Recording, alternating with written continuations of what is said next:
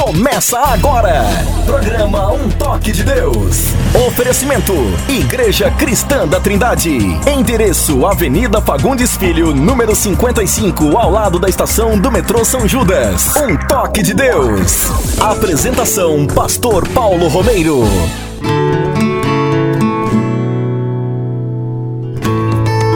Em nome de Jesus de Nazaré, o desejado das nações, damos início a mais um programa Um Toque de Deus.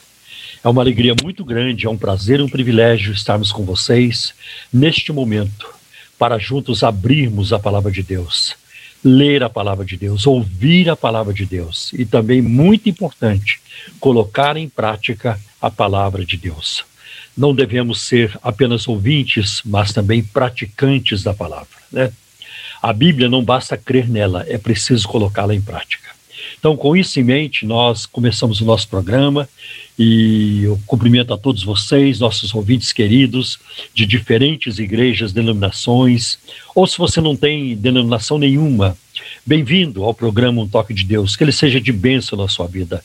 E se você ainda não, não é um cristão, não é um crente em Jesus Cristo, muito mais bem-vindo ainda ao programa, né? E que a luz do Senhor resplandeça na sua alma, no seu coração, trazendo a salvação em Cristo.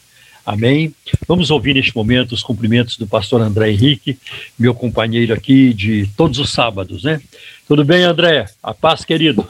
Bom dia, meu querido pastor Paulo Romeiro. Uma alegria muito grande estarmos juntos novamente para mais um programa Um Toque de Deus. Agora que estamos no comecinho do mês, né, hoje é dia 3, eu quero aproveitar esta data para mandar um abraço para um grande amigo meu, que hoje fica mais velhinho também, o Célio, lá de Itaquera. Quero mandar um beijo para a esposa dele, a Rosângela, o seu filho Daniel. Né, uma, é, todo dia, todo ano, né? Todo ano, dia 3 de julho, ele fica mais velho. E aí, todo ano, dia 3 de julho, eu tenho que ir lá para conferir um pedaço do bolo, né, pastor? Senão não, não vale, né? Então, eu quero mandar um abraço. Para ver se não caiu de qualidade, né? Exatamente, é isso padrão, mesmo. Né? É.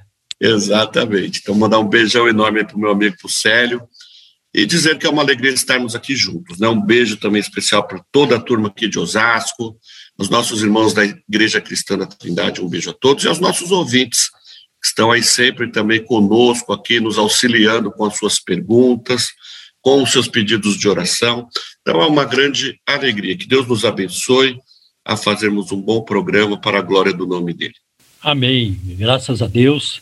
É, o alvo principal do programa Um Toque de Deus, para vocês que nos acompanham já sabem, é sempre de apresentar a Jesus Cristo como único Senhor e Salvador. Né?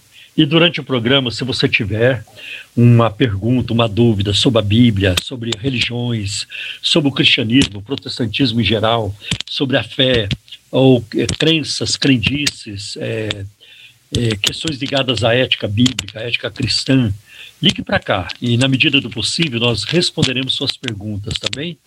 E você também poderá ligar para apresentar, para é, informar o seu pedido de oração, porque vamos orar. Não oramos apenas no programa, mas continuamos orando após o programa por todas as pessoas que nos enviam seus pedidos de oração. Então, é, eu vou pedir para o André, o pastor André, neste momento, passar para vocês o número do WhatsApp do nosso programa Um Toque de Deus. Por favor, meu filho. Amém. Anote aí o nosso WhatsApp. É o 0 Operadora 11 9 7402 1961. 0 Operadora 11 97402 1961. E eu quero lembrar que você pode mandar os seus pedidos de oração e as suas perguntas, não somente hoje aqui no decorrer do programa, mas durante a semana pode mandar também, que a gente vai ter uma alegria muito grande em estar trocando aí mensagens com vocês. Nós vamos ouvir a palavra de Deus daqui a pouco, porque ela é o principal na nossa vida. Me lembro agora de Martim Lutero, reformador da Alemanha, né? Do protestantismo, né, da reforma Sim. protestante, ah, lá com data de 31 de outubro de 1517. É isso que eu queria dizer. 31 de outubro de 1517. Lutero, ele era músico, ele compôs hinos, ele é interessante que ele introduziu na igreja naquela época o hino, o cântico, é, o congregacional. Congregacional. Congregacional, né, André? Porque só Sim. o clero cantava, né? Repente, aí não, a igreja toda deve cantar, né? Uma grande benção. Lutero era músico e, e ele compositor, e houve uma época na vida dele, ainda mais na sua, quando ele era bem mais jovem, que ele é, levantava um dinheirinho nas ruas da Alemanha cantando, apresentando, tocando, tocando instrumentos. Né? Uma frase de Lutero muito importante: só existe uma coisa mais importante do que a música, a palavra de Deus. Né? Então, é, é, esses dias eu estava conversando com uma pessoa que foi de uma igreja que fechou, né? Uma igreja que fechou. Aí eu perguntei para ele, é, por que que essa igreja fechou? É, por que que a igreja de onde você saiu fechou? Ele respondeu, porque porque houve uma má gestão, né? não foi bem é, não foi bem conduzida, foi não foi bem administrada. Falei não, mas tem um fator ainda é, é mais pesado ainda preponderante. Né? Essa igreja que fechou, ela colocou a música acima da palavra. É, isso não, não é possível acontecer. Música não sustenta ministério, não sustenta. A música é de uma grande ajuda. Quem é que quem é que vai querer um culto? Todo culto não tem louvor nenhum, ninguém canta. Não existe isso. Né? A música é muito importante, mas ela não é o mais importante. O que sustenta o ministério é a palavra de Deus, não é entretenimento, né? não é festa o tempo todo. Né? Até porque quando você vive de festa em festa, você não se alimenta direito. Ah, qual é a comida da festa? Né? É cajuzinho, é beijinho, é, é brigadeiro, bolo. Quem vai conseguir viver só comendo? Só com isso, né? É uma comida de É isso mesmo. É isso. Então a igreja precisa sentar-se, abrir a palavra, meditar na palavra, digerir a palavra. Digerir, né? É verdade. A palavra. Isso é muito importante. Então eu falei para ele, olha, a, a igreja de onde você saiu ela colocou a música acima da palavra. E aí não tem jeito. Toda igreja que coloca a música acima da palavra não vai, não vai prosperar. Não tem jeito. Tá? Se você enfatizar a música, você não vai ter nem música e nem a palavra. Agora, se você enfatizar a palavra de Deus, você vai ter os dois. Você vai ter a palavra e você vai ter a música também. Tá? É verdade. Porque a palavra, ela dá sustentação ao ministério. E eu quero comentar aqui com você, André, como é, é, é triste constatar que muitas igrejas hoje abandonaram a prática da escola bíblica dominical. Hoje tem pastores, tem muitos pastores, né? principalmente dessas igrejas mais novas, recentes, neopentecostais. Ah, os cultos deles são voltados para é entretenimento. Né? É para isso, é para aquilo, é rosa ungida, é sal grosso, é um punhado de coisa, né? É, toalhinha, e você, é, fogueira, um punhado de coisa, né? Então a palavra fica relegada a um segundo plano, né? E o assunto é o tempo todo dinheiro, dinheiro, dinheiro prosperidade, prosperidade, prosperidade. Comer o melhor da terra, isso é verdade. Comer o melhor da terra é se alimentar da palavra de Deus. Amém. E a palavra de Deus é que nos ajuda né, a prosperar em todos os sentidos. Amém. Então, é, então é, é, isso é muito importante. Se você é, colocar a palavra, né, enfatizar a palavra, a, ensinar o seu povo a amar a palavra de Deus, né? a viver pela palavra. Aí sim nós construiremos ministérios sólidos, porque isso é de extrema importância. Então, meu filho, enfatizou a, a música, não vai ter nem música nem palavra, vai acabar. Igual essa igreja, vai acabar. Agora, se enfatizar a palavra, vai ter os dois. Vai ter a palavra, ela sustenta, ela alimenta a igreja, a igreja se fortalece em todos os níveis. E estava falando de muitos hoje que desdenham, zombam da escola bíblica dominical. É para quem? Tem, essas, tem essa turma aí, retrógrada, arcaica, né? É, fica, é, fica fazendo coisa do arco da velha, né? Não. É, é, de suma importância ensinar as crianças, os adolescentes, os jovens, todos, né? porque isso é o que está na Bíblia. Deus falou isso para Moisés: ajuda o povo, homens, mulheres, crianças, meninos, meninas, todo mundo, para ouvir, para que aprendam e para que temam ao Senhor, vosso Deus. Né? Então é isso. Você ia falar, meu filho? É, uma vez perguntaram para o passarinho, né? É, você tem duas asas. Qual é a mais importante, a da direita ou da esquerda? Aí ele falou, não, as duas, né? Porque se tiver uma, eu não, não consigo voar, é. né? E, e aí alguém transformou isso numa história para nós cristãos, né? Para o sustento de uma igreja, né? Que é importante aqui, a oração ou a palavra? As duas, né? Os dois caminham juntos. A gente não consegue ser uma igreja sem palavra e sem oração.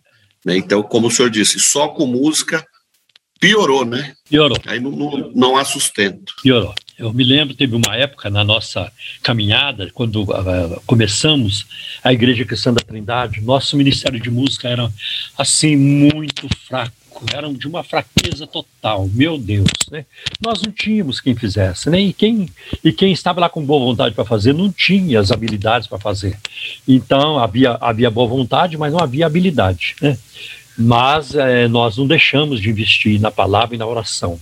Foi caminhando, foi crescendo, né? E graças a Deus, é, Deus tem dado porque a nossa visão é a palavra de Deus, né? Amém, é isso aí, glória a Deus. Então é isso, André. E também eu estava conversando esses dias com alguns irmãos, né? Ele, ele comentou para mim, pastor, uma das coisas que eu gosto da Igreja Cristã da Trindade é que vocês não ficam convidando gente de fora toda hora para pregar, para cantar, os famosos, tudo isso. Não, a gente não faz isso porque isso aí é entretenimento, isso é show, né?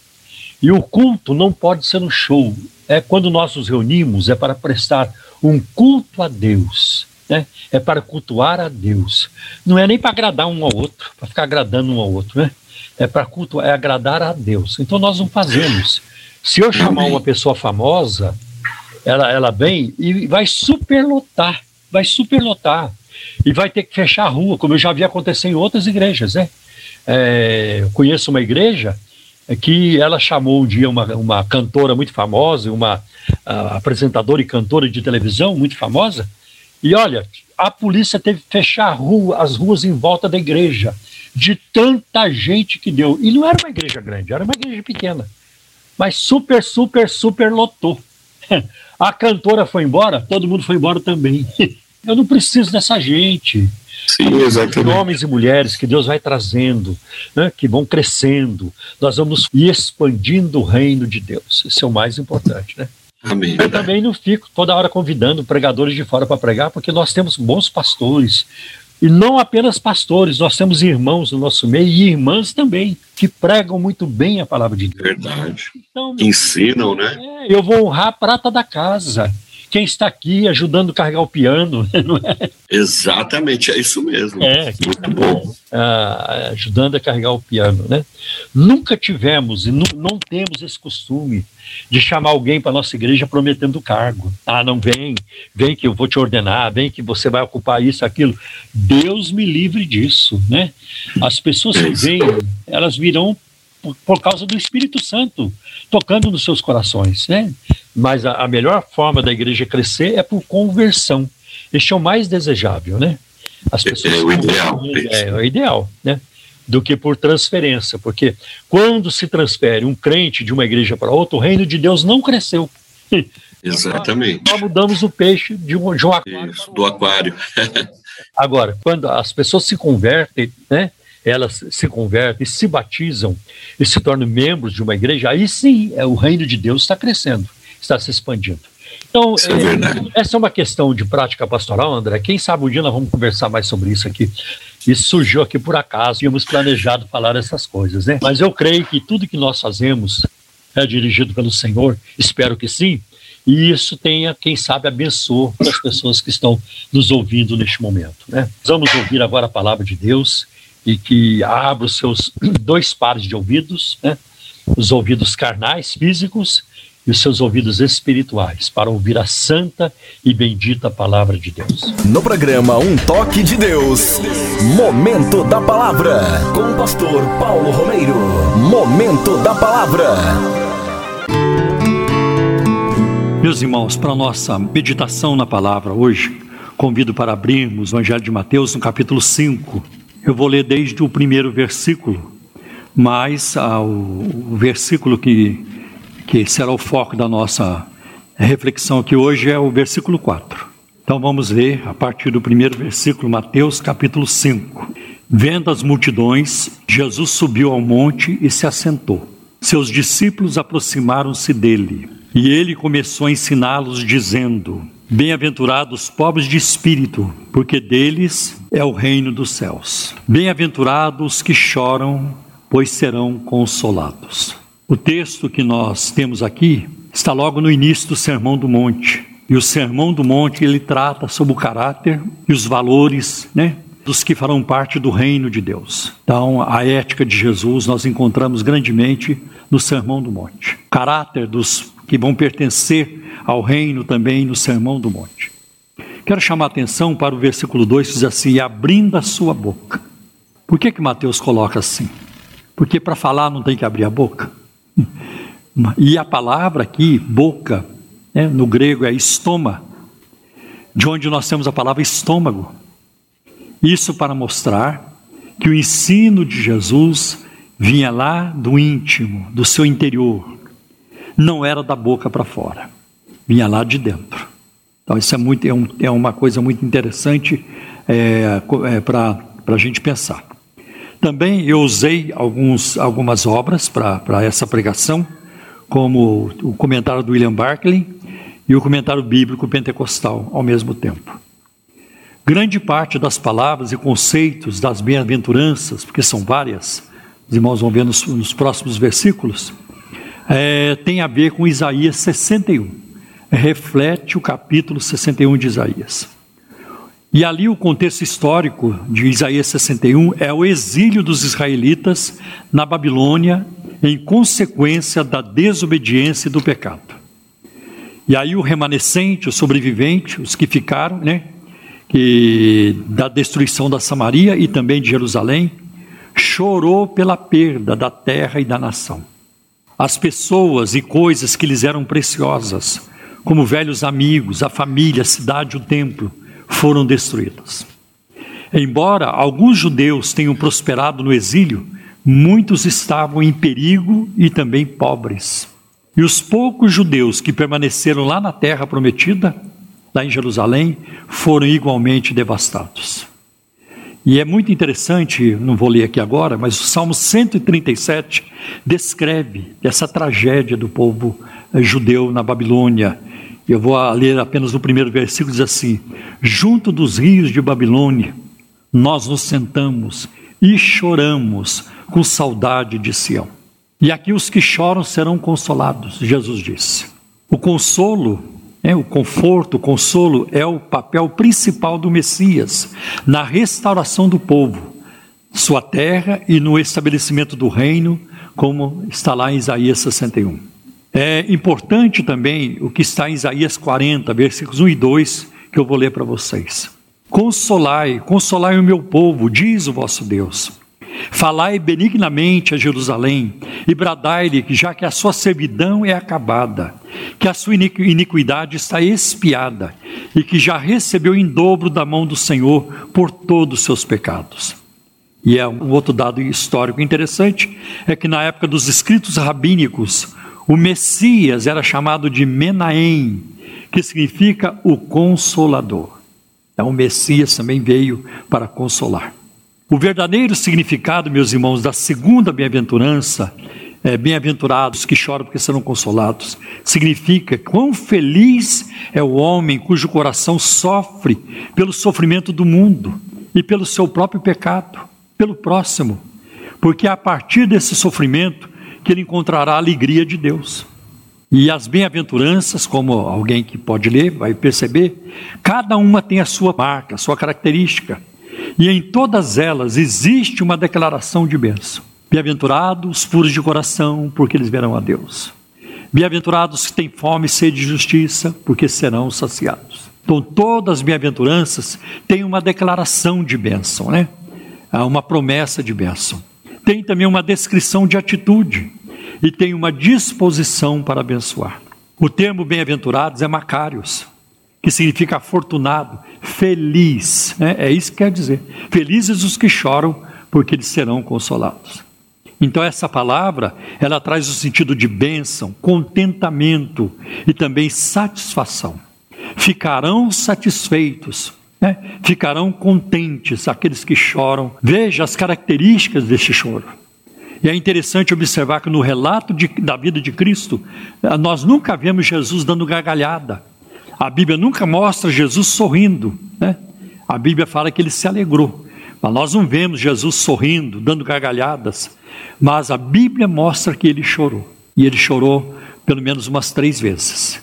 Por exemplo, em João 11, 35, ele chorou diante do túmulo de Lázaro, né? Ele chegou a derramar lágrimas. Porque o choro humano pode expressar diversas emoções, como tristeza, angústia, desespero, raiva. Tem gente que chora de raiva, né? E alegria, uma alegria muito grande, muito intensa. Né? E nós já nascemos chorando. É, e é bom que chore ao nascer, porque se não chorar quando nasceu, a coisa é complicada. Né? Me lembro quando nosso filho nasceu. Ele demorou um pouquinho para chorar e nós ficamos preocupados. Cadê o choro desse, desse menino? Cadê o choro de, de, dessa criança? Então a gente já nasce chorando, né? E a Bíblia mostra o choro também muito relacionado com a morte de um ente querido. É o caso de Abraão, que chorou pela morte de Sara, em Gênesis 23, versículo 2. Vemos isso na vida de Abraão. Jacó chorou pelo seu filho José, acreditando que ele estivesse morto. Vocês é, já leram esse relato em Gênesis 37, é, 37, versículo 34. Davi chorou pela morte do seu filho Absalão, em 2 Samuel 19, 1. Também nós vamos ver no Evangelho de Mateus, no capítulo 2, versículo de 16 a 18, o choro das mães por seus bebês, por seus filhos assassinados por Herodes. É interessante isso. E, e triste também. Vemos também na igreja de Jerusalém, Atos 8, versículo 2, que quando Estevão é, morreu, ele foi apedrejado, a igreja fez um grande pranto sobre ele. Né? E também Jesus chorou sobre a cidade de Jerusalém, em Lucas 19, 41, porque ele sabia que a cidade era uma cidade rebelde, que não o aceitaria e que ela seria destruída, e foi no ano 70 depois de Cristo. Existe também, meus irmãos, o choro pelo pecado. Né?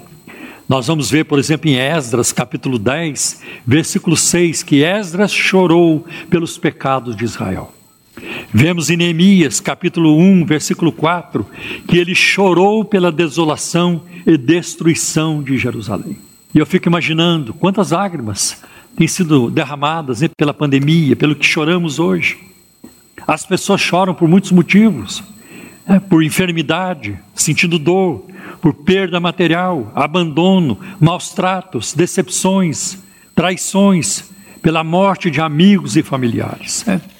Quantas lágrimas a pandemia do coronavírus tem produzido.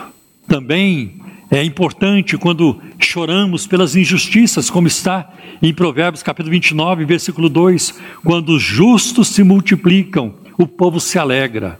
Quando o ímpio domina, então o povo geme, o povo lamenta, o povo chora. Olha o que diz o Salmo 119, versículo é, 136. Rios de lágrimas correm dos meus olhos, porque a tua lei não é obedecida. Que coisa tremenda!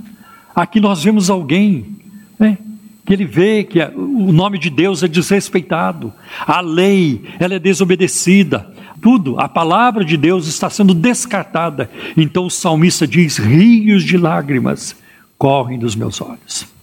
Devemos chorar pelos pecados pessoais. Olha o que está em Tiago, capítulo 4, versículos de 8 a 10. Aproximem-se de Deus, e Ele se aproximará de vocês. Pecadores, limpem as mãos, e vocês que têm a mente dividida, purifiquem o coração entristeçam-se, lamentem e chorem, troquem o riso por lamento e alegria por tristeza. Humilhem-se diante do Senhor e Ele os exaltará. Essa não é uma, não é uma atitude politicamente correta chegar para as pessoas dizendo: pecadores, limpem as mãos. Né? E é isso que Tiago faz. Não chegou para o público dele, não escreveu, olha, vocês vão é, é, dominar, vão fazer vão, isso, aquilo, não. É preciso tratar do pecado. É muito triste hoje, quando eu vejo uma grande parcela do evangelicalismo brasileiro tratando de prosperidade, tratando de dinheiro, o tempo todo falando sobre isso, sem tratar do problema principal, do pecado. Ah. Imagine um médico recebendo um paciente e aquela pessoa está morre não morre, ele diz: Você vai prosperar muito. Acredite, creia, acredite em você, creia no Deus que está dentro de você, creia na sua energia positiva, tá? Você vai prosperar muito. Não, ele tem que receitar o remédio. Ele tem, que, ele tem que entrar com um tratamento eficaz e que vai salvar a vida daquela pessoa. E o Evangelho é para salvação. O Evangelho não engana. Não há engano na palavra de Deus. Quando ele chega e diz: Você é pecador, você precisa se arrepender, é Deus tratando conosco para o nosso bem, para o nosso crescimento, para a nossa vida eterna. E isso é muito importante. Então, Tiago faz isso. O apóstolo Pedro chorou amargamente em Lucas capítulo 22, versículo 62, porque Jesus disse para ele: Você vai me negar. Antes que o galo cante três vezes, você vai me negar. E Pedro disse: Jamais. E Pedro falou: De jeito nenhum, não vou negar. Ele não me conhece. Pedro ficou irado, ficou com raiva daquela palavra de Jesus, mas ele negou. E em Lucas 2,42, a Bíblia diz que Jesus, passando por ele, olhou para ele. Pedro lembrou-se da palavra de que ele negaria o Senhor e ele chorou amargamente. Foi um choro de angústia e de tristeza muito profunda o que se passou com Pedro naquele momento. Você já chorou assim? Eu já chorei. Eu já chorei por causa dos meus pecados. E chorei muito. E foi tão bom ter chorado. Eu me lembro na noite que eu recebi a Cristo como Senhor e Salvador. Eu cheguei à igreja. Eu cheguei meia hora, ou talvez mais, até antes do culto. Não tinha quase ninguém na igreja, apenas um casal lá arrumando o púlpito. Mas a igreja estava aberta. E eu entrei, dobrei os meus joelhos. E eu já estava decidido: hoje à noite eu vou receber a Cristo. E quando eu dobrei os meus joelhos, pela primeira vez eu falei com Deus na minha vida, de forma real, de forma genuína. Foi a primeira vez na minha vida, e eu me lembro exatamente das palavras: General, o teu soldado está aqui. Se tiver um espaço no exército, eu estou pronto para a luta. E eu caí num pranto. E eu chorava, e eu chorava, e o meu corpo sacudia todo. E eu não parava de chorar. E era um choro frenético, um dramático, uma coisa assim. Mas eu sentia que um rio estava passando por dentro de mim, e me limpando, e me purificando. É, e, é, e eu estava sendo aceito no amado. Foi o meu encontro com Cristo que mudou totalmente a minha vida, a minha forma de ver o mundo, a minha forma de ver as pessoas. E, e me trouxe para a palavra de Deus. E me deu uma vida no Espírito de Deus, e é isso que interessa para cada um de nós. O, o resto é resto. O resto é palha, vai passar, mas a vida com Cristo, ela permanecerá para todos sempre. Isso é muito importante. A conversão a Cristo, meus irmãos, começa com a consciência do pecado. Feliz é a pessoa, feliz o homem, feliz a mulher que sente profunda dor por seu pecado, ao dar-se conta do que fez com a sua vida contra Deus e fica atônito, fica perplexo com o desastre que o seu pecado produziu. É muita coisa ruim. E as pessoas que se conscientizam de que sem Deus elas estão espiritualmente e moralmente arruinadas, em geral, têm a seguinte reação: elas choram e elas demonstram tristezas. Quem tem essa experiência vai ser consolado se o arrependimento bater na sua vida, se você voltar-se para Deus, você será consolado. Trata-se daquilo que chamamos de arrependimento ou contrição, e Deus nunca desprezará ao que tem um coração contrito e humilhado, como está lá no Salmo 51 e no versículo 17. Há um coração quebrantado e contrito, não desprezarás, ó Deus. Como isso é importante. Meus irmãos, o caminho que conduz à alegria do perdão passa pela tristeza desesperadora do arrependimento. E hoje nós, infelizmente, vivemos uma crise de conversões. As pessoas se tornam evangélicas hoje não por convenção, conversão, mas por adesão.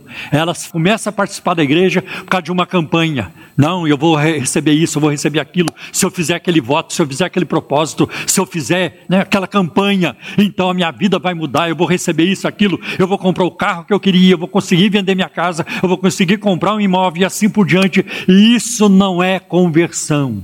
Isso não é conversão. Isso é negociata com Deus. Isso é passar longe da ação do Espírito Santo. E eu quero dizer para vocês: Deus nos abençoe, é verdade, a cada um de nós, e, e Ele vai abençoar mais ainda. Mas o maior interesse de Deus é que o Seu Espírito Santo mova através da nossa vida, que Ele domine a nossa mente, o nosso coração.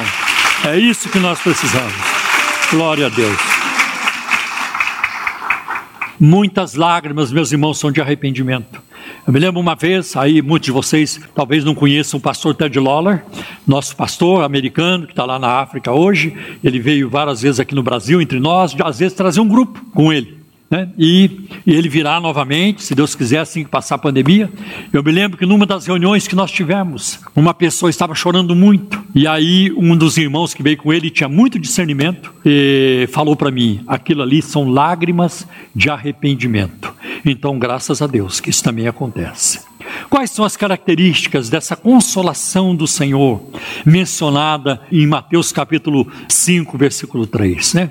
O termo consolação conforto. No Antigo Testamento trazem a ideia de suspirar com, suspirar junto, apoiar e refrescar, e sugere uma expressão de solidariedade e encorajamento. Os termos do Novo Testamento expressam a ideia de fortalecimento, de ânimo, falar com consolação. E o mais comum é paracaléu, que significa ficar ao lado de alguém, particularmente para ajudar. Vocês serão consolados. Alguém estará do lado de vocês. E este alguém é o Espírito Santo, o Consolador. A verdadeira experiência, irmãos, de conforto na comunhão da igreja é a obra do Espírito, apropriadamente chamado o Consolador, em João capítulo 14, versículo 16, versículo 26, tem outros textos, né? E Paráclito também, né? O conforto, a consolação é um dos três principais resultados da profecia. Quando Paulo fala sobre isso em 1 Coríntios 14, versículo 3, que a profecia é para edificação, para exortação e para consolação. A profecia não é para desesperar ninguém, mas é para consolar a pessoa. Deus é a fonte de toda consolação. De onde recebemos consolação? Primeiro do próprio Deus. Deus é a fonte da consolação. Olha o que está em 2 Coríntios 1, versículos 3 e 4. Bendito seja o Deus e Pai de nosso Senhor Jesus Cristo, Pai das misericórdias e Deus de toda consolação, que nos consola em todas as nossas tribulações, para que com a consolação que recebemos de Deus, possamos consolar os que estão passando por tribulação. Meu irmão, já passei por isso. Deus fez assim comigo. Deus me abençoou assim. Deus abriu a porta assim. Deus ministrou meu coração desse jeito.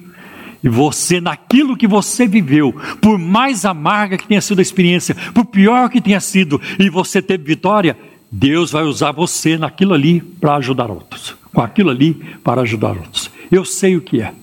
Eu sei o que é. Para mim é difícil chegar num velório, por exemplo, os pais sepultando um filho. Tem coisa mais doída, dolorida na vida? É muito difícil, porque geralmente são os filhos que sepultam os pais, mas quando inverte, é uma coisa terrível. Né?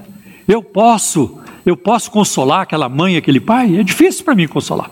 Ah, mas se eu, se eu passei por aquela experiência, aí eu tenho mais moral para chegar naquela mãe, naquele pai. Eu sei que vocês estão sentindo.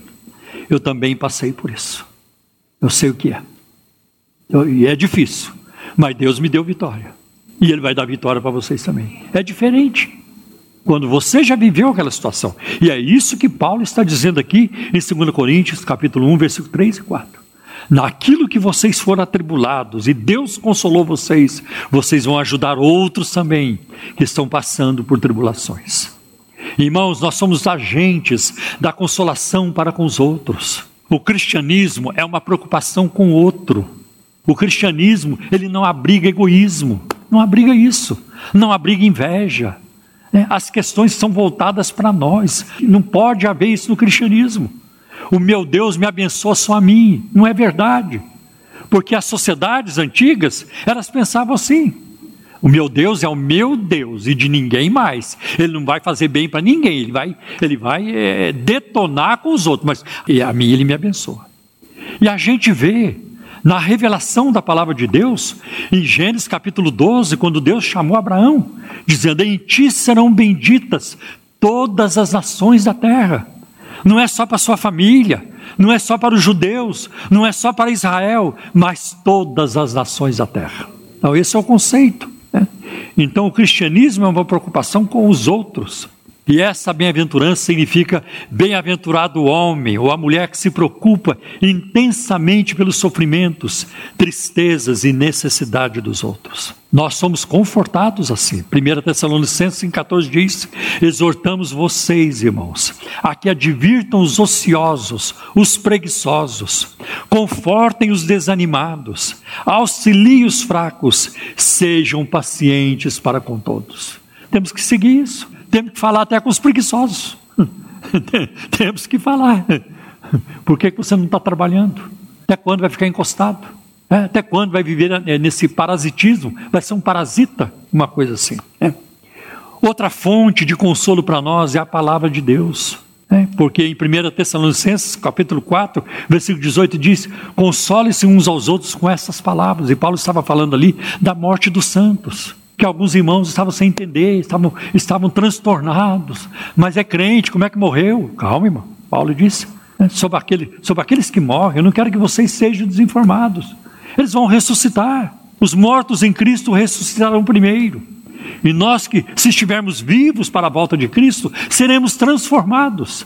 E vamos todos nos encontrar nos ares, né, ao encontro do Senhor. Paulo, então, confortem uns aos outros com esta palavra. Olha o que diz Romanos 15, versículo 4. Pois tudo que no passado foi escrito, para o nosso ensino foi escrito, a fim de que pela paciência e pela consolação das Escrituras tenhamos esperanças. Então, quando Deus nos conforta, nos consola, a esperança ela é renovada também. O Espírito Santo é o consolador, está lá em João 14, 16. Intercede por nós com gemidos inexprimíveis, né? Tudo isso. E uma outra fonte de consolação na nossa vida é o perdão. Quanta consolação, quanto conforto o perdão de Deus não traz. E a gente vê isso no Salmo 32, versículo 1. Como é feliz aquele que tem as suas transgressões perdoadas e seus pecados apagados. Ontem eu estava cantando um hino, enquanto lavava louça, e eu chorava na pia. Eu chorava sentindo a presença de Deus. E acho que nós não temos essa música em, em português. Mas a letra mais ou menos era assim, né? Falando do Calvário, né? A misericórdia lá era grande e a graça era de graça. E lá o perdão foi multiplicado para mim. E eu cantei muitas vezes. Eu fiquei, irmãos, eu já ouvi o evangelho quantas vezes? Eu prego o evangelho há quase 50 anos. Parece que todo dia é uma coisa nova. É uma coisa nova. Ah, a misericórdia foi grande na cruz. A graça foi de graça. E o perdão foi multiplicado. Então, se os meus pecados forem muitos, Deus multiplica o perdão. E eles sempre serão né? o perdão sempre será maior do que a minha multidão de pecados, e o problema está resolvido. Como é feliz! Por isso que o crente é alegre, e uma das características do crente é a alegria. Por isso que Paulo disse em Filipenses 4,4: alegrai-vos sempre no Senhor. Outra vez digo, alegrai-vos. Nós temos razões de sobra para sermos alegres em Cristo, por causa do perdão. Em Hebreus 10 e 17 está escrito: dos seus pecados e iniquidade não me lembrarei mais. Quantos aqui que não gostariam de ouvir o gerente do banco, o diretor de um banco dizendo isso para você? Da sua dívida não queremos mais saber, nunca mais queremos falar. Está é, lá o carro, tantas prestações, a casa, tanta prestação para pagar ainda, dívida, é, acordo com o banco, e um dia o banco te chama, das suas prestações, das suas parcelas, não queremos nos lembrar mais. E olha que a, a dívida que nós temos nesse mundo, ela vai passar. Né? Por pior que seja, por maior que seja, um dia você fica livre dela, morrendo, pelo menos morrendo, você fica livre dela. Um dia você fica livre dela.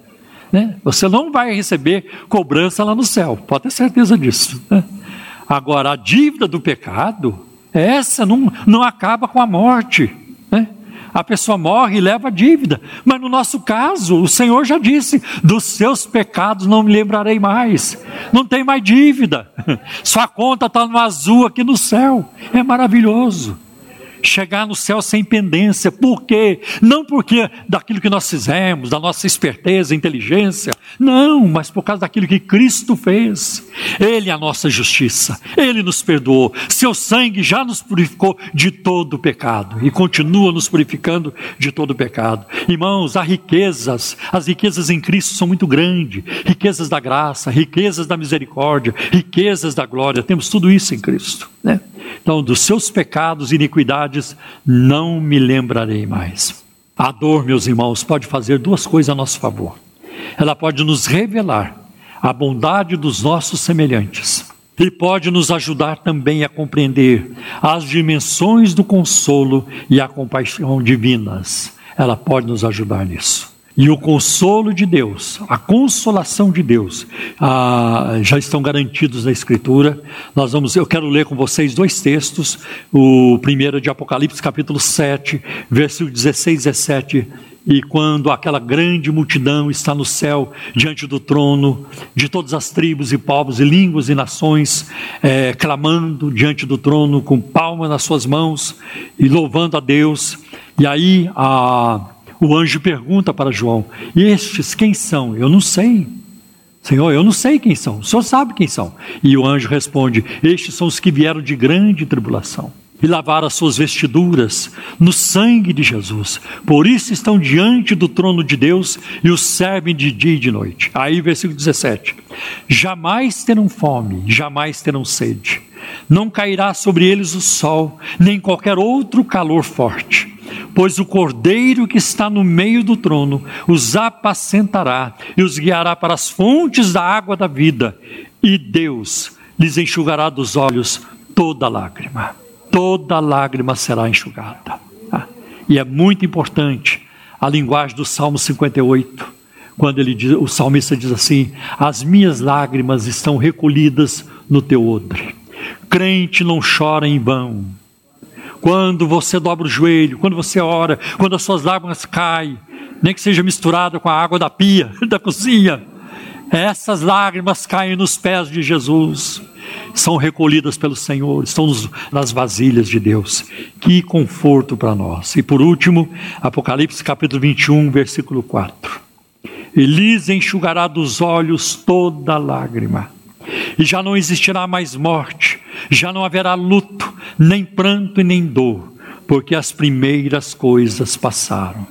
As primeiras coisas mais difíceis, né? as primeiras coisas, as tentações, aquilo que vivemos, as doenças, os desafios da vida, as intempéries, tudo isso, isso já passou. Agora, neste momento aqui em Apocalipse 21 e 4, é uma outra dimensão, é um outro momento, é a consumação e nós fazemos parte disso. Amém, meus irmãos.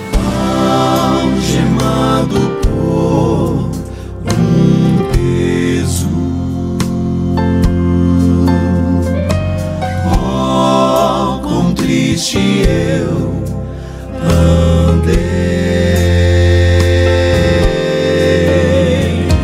até sentir a mão de Cristo. sou mais como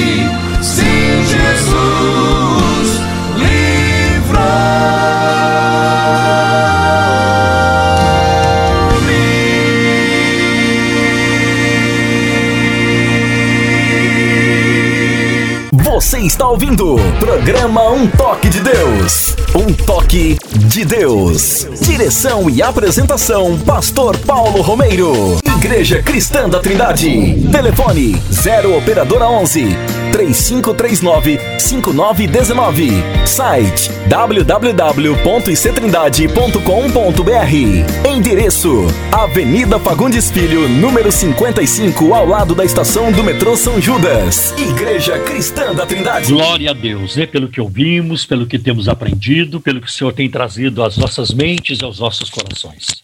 E neste momento, como eu faço em todo o programa, quero aqui, uh, sinceramente, agradecer a todos vocês que têm nos ajudado a manter o programa no ar.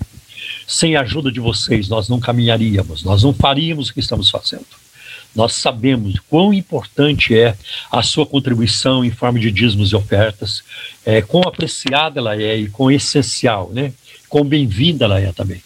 Então, mais uma vez, fica aqui o nosso apelo para você se juntar a nós na pregação e no ensino da palavra de Deus. Né? Então, se você é, se, se, identifica com a nossa linha, com o conteúdo daquilo que ensinamos, com a nossa postura, né, com a forma como nos conduzimos, junte-se a nós.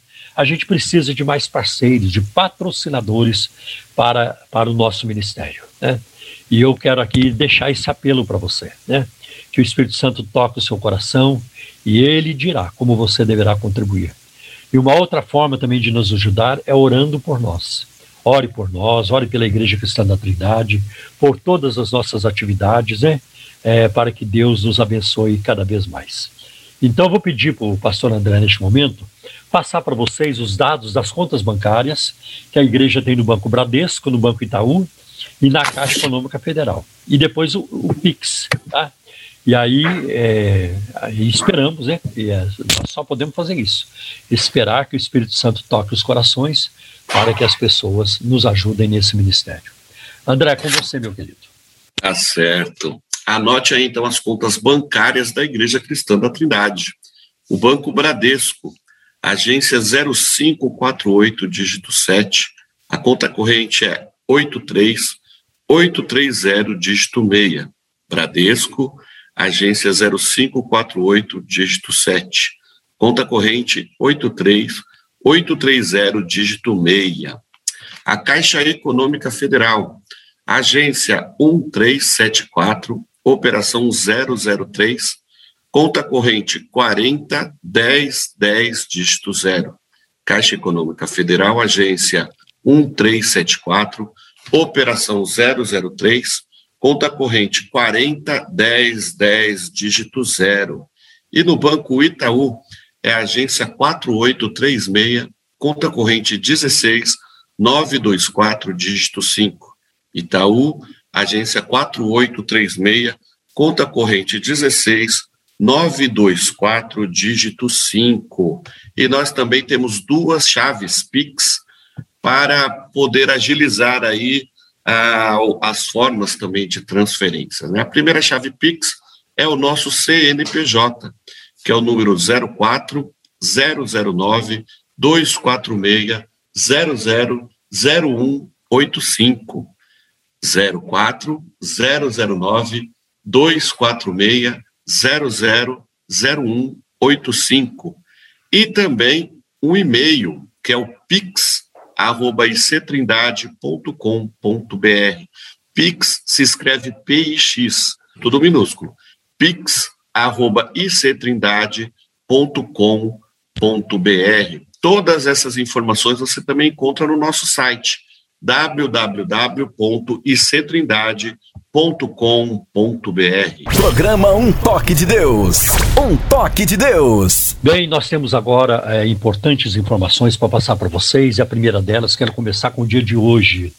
Hoje, primeiro sábado do mês 7 do mês de julho, às 18h30, nós teremos a Santa Ceia do Senhor virtual. Ainda não temos a ceia é, presencial, mas você que é, quer participar, seja bem-vindo, seja você é, é, convertido a Cristo, está em Jesus, e se você é, já foi batizado nas águas, então você é muito bem-vindo a participar da ceia conosco. Então, é, prepare lá na sua casa ah, o seu o pão, prepare também o cálice.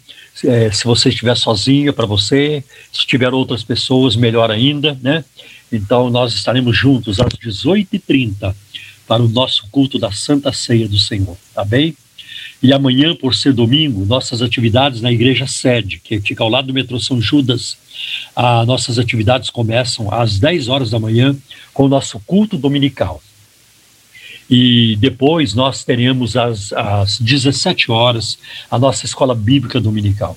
Ah, essa é o nosso culto da, da manhã no domingo, ele é online, ele é transmitido ao vivo, como também o é a nossa escola bíblica dominical e depois também às 18 horas a ministração das crianças também transmitida uh, online, né, ao vivo.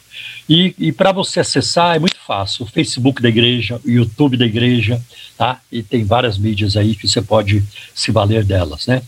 Aí nós temos o segundo culto dominical, todo domingo às 18h30, mas este culto ele é apenas presencial, ele não é transmitido pela internet, tá bem? O da manhã sim, o da noite não. Tá? Terça-feira, sete e meia da noite, lá na sede, reunião de oração. Quinta-feira, é, toda quinta-feira, sete e meia da noite, o culto do, do, do ensino, da, do louvor e da oração, tá bem? É, acho que são as, a, acho que são as informações principais aqui do meu lado. André, você também tem avisos aí para passar, por gentileza. Sim, pastor, quero pegar o gancho aí que imediatamente após a live de quarta-feira aí da oração do pastor Paulo, que ele acabou esquecendo de falar, eu quero convidar vocês a participarem da live do pastor Paulo. Às 19 horas. Às 19 horas, pastor Paulo, a Simone estão ali também estudando sobre oração, né, pastor? Isso. Fala aí da sua live. Então, então toda quarta-feira, 19 horas, já que a live da oração nós tratamos de oração e agora estamos tratando das orações na vida de Jesus, do Senhor Jesus. Olha aí, ó, que benção. Você não pode perder, está sendo uma benção. Então, toda quarta-feira, 19 horas. Aí nós terminamos é, antes das 8, antes das 20 horas. Isso. Horas entra a live do pastor André. Né? Exatamente, muito bom. Então, aí às 20 horas, então, nós temos ali a nossa live, o nosso culto de estudo bíblico que é o culto do projeto Raízes. Então, a gente tem estudado a palavra de Deus. Eu quero te convidar a estar conosco ali toda quarta-feira às 20 horas, tanto presencial quanto pelo YouTube, toda quarta-feira às 20 horas. Quer falar alguma coisa, pastor? Quero. Ainda tem mais uma live a ser anunciada, toda sexta-feira às 20 horas, a live com o nosso pastor Gerson Lopes. É uma live assim, de ensino da palavra, é de bastante edificação, muito edificante. Então eu acho que nós estamos bem, né? Estamos, estamos aí com o nosso restaurante espiritual aberto. Caminhando, exatamente, verdade. Né? Cozinha em funcionamento para servir o rebanho. Amém. Então, deixa eu falar mais da nossa cozinha aqui em Osasco. então, na quarta-feira, nós temos o estudo bíblico, às quartas, às 20 horas, e hoje, sábado, nós temos a nossa escola bíblica, né? a nossa escola Crescer, a partir das 17 horas. Então, das 17 às 18h15, mais ou menos, nós estamos estudando também a palavra de Deus. Nós estamos falando sobre o tema da salvação. Então, você que está aqui na nossa região também venha estudar a palavra de Deus, que está sendo uma bênção. E imediatamente após a nossa escola bíblica, nós temos hoje o Ideia na Rede, que é o encontro de jovens. Hoje nós vamos estar falando, é, nós vamos estar ouvindo, na verdade, eu estarei ali ouvindo, né? Uma ministração específica que será com pais e filhos. Então, você que estiver aí por perto, venha estar conosco. Onde nós estamos? Nós estamos na rua Açucena, número 670, aqui no Jardim das Flores, em Osasco. Estamos próximo aqui ao quilômetro 18, próximos à estação de trem Comandante Sampaio. Então, venha, Osasco é perto de tudo, nós estamos perto de Alphaville, da Lapa, Carapicuíba, Jardim Jardim Rosana, Jardim. Jardim João 23. É perto até aí do Jabaquara, da São Judas, dá para vir tudo para cá, hein, pastor? Jandira. Todos os caminhos trazem para Osasco. Venha que será uma grande bênção. E amanhã às 10 nós temos aqui o culto de Santa Ceia. Né? Você é nosso convidado a estar conosco às 10 horas da manhã para o culto. e também pelas nossas redes sociais, youtube.com/barra ICT e facebook.com/barra ICT E eu tenho um último aviso a dar aqui, pastor, que na verdade é mais um lembrete para os nossos ouvintes. Mais um mês que está se iniciando, né? A gente tem aí as demandas, nós como igreja ah, temos ajudado muitas famílias, tanto aqui em Osasco como na sede, Pirituba, Cosmópolis, Mogi.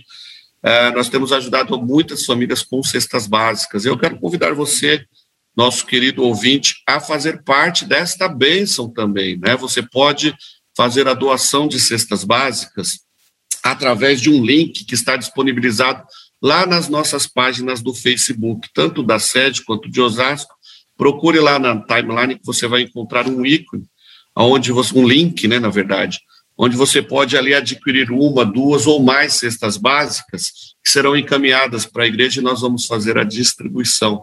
Venha, porque nós temos muita demanda. Você sabe que nesse período de pandemia aí muitas famílias perderam empregos, muitas famílias estão em situação de vulnerabilidade. Nós, como igreja, podemos e devemos ajudar essas famílias. Né? Então, nos ajude nos abençoe para que possamos abençoar o maior número de pessoas possível. Amém, muito bem colocado. Mas eu perguntei se Jandira é perto aí de Osasco, é? Jandira está aqui do lado da Jandira, Santana de Parnaíba. E, e Barueri. Barueri, Bom Jesus de Pirapora, olha, tudo está aqui perto. Tá Até o povo de Itu está perto daqui. Okay. Né, eu quero aproveitar e mandar um abraço para o pessoal lá, o Pastor Nina, Chile, o pessoal lá de Itu, lá são amigões nossos aí de vez em quando estão por aqui também. Que Deus abençoe eles. ZYM 681, 102.1 MHz, Arujá, São Paulo. Programa Um Toque de Deus. Um Toque de Deus. Agora, você pergunta e nós respondemos. Perguntas e respostas no programa Um Toque de Deus.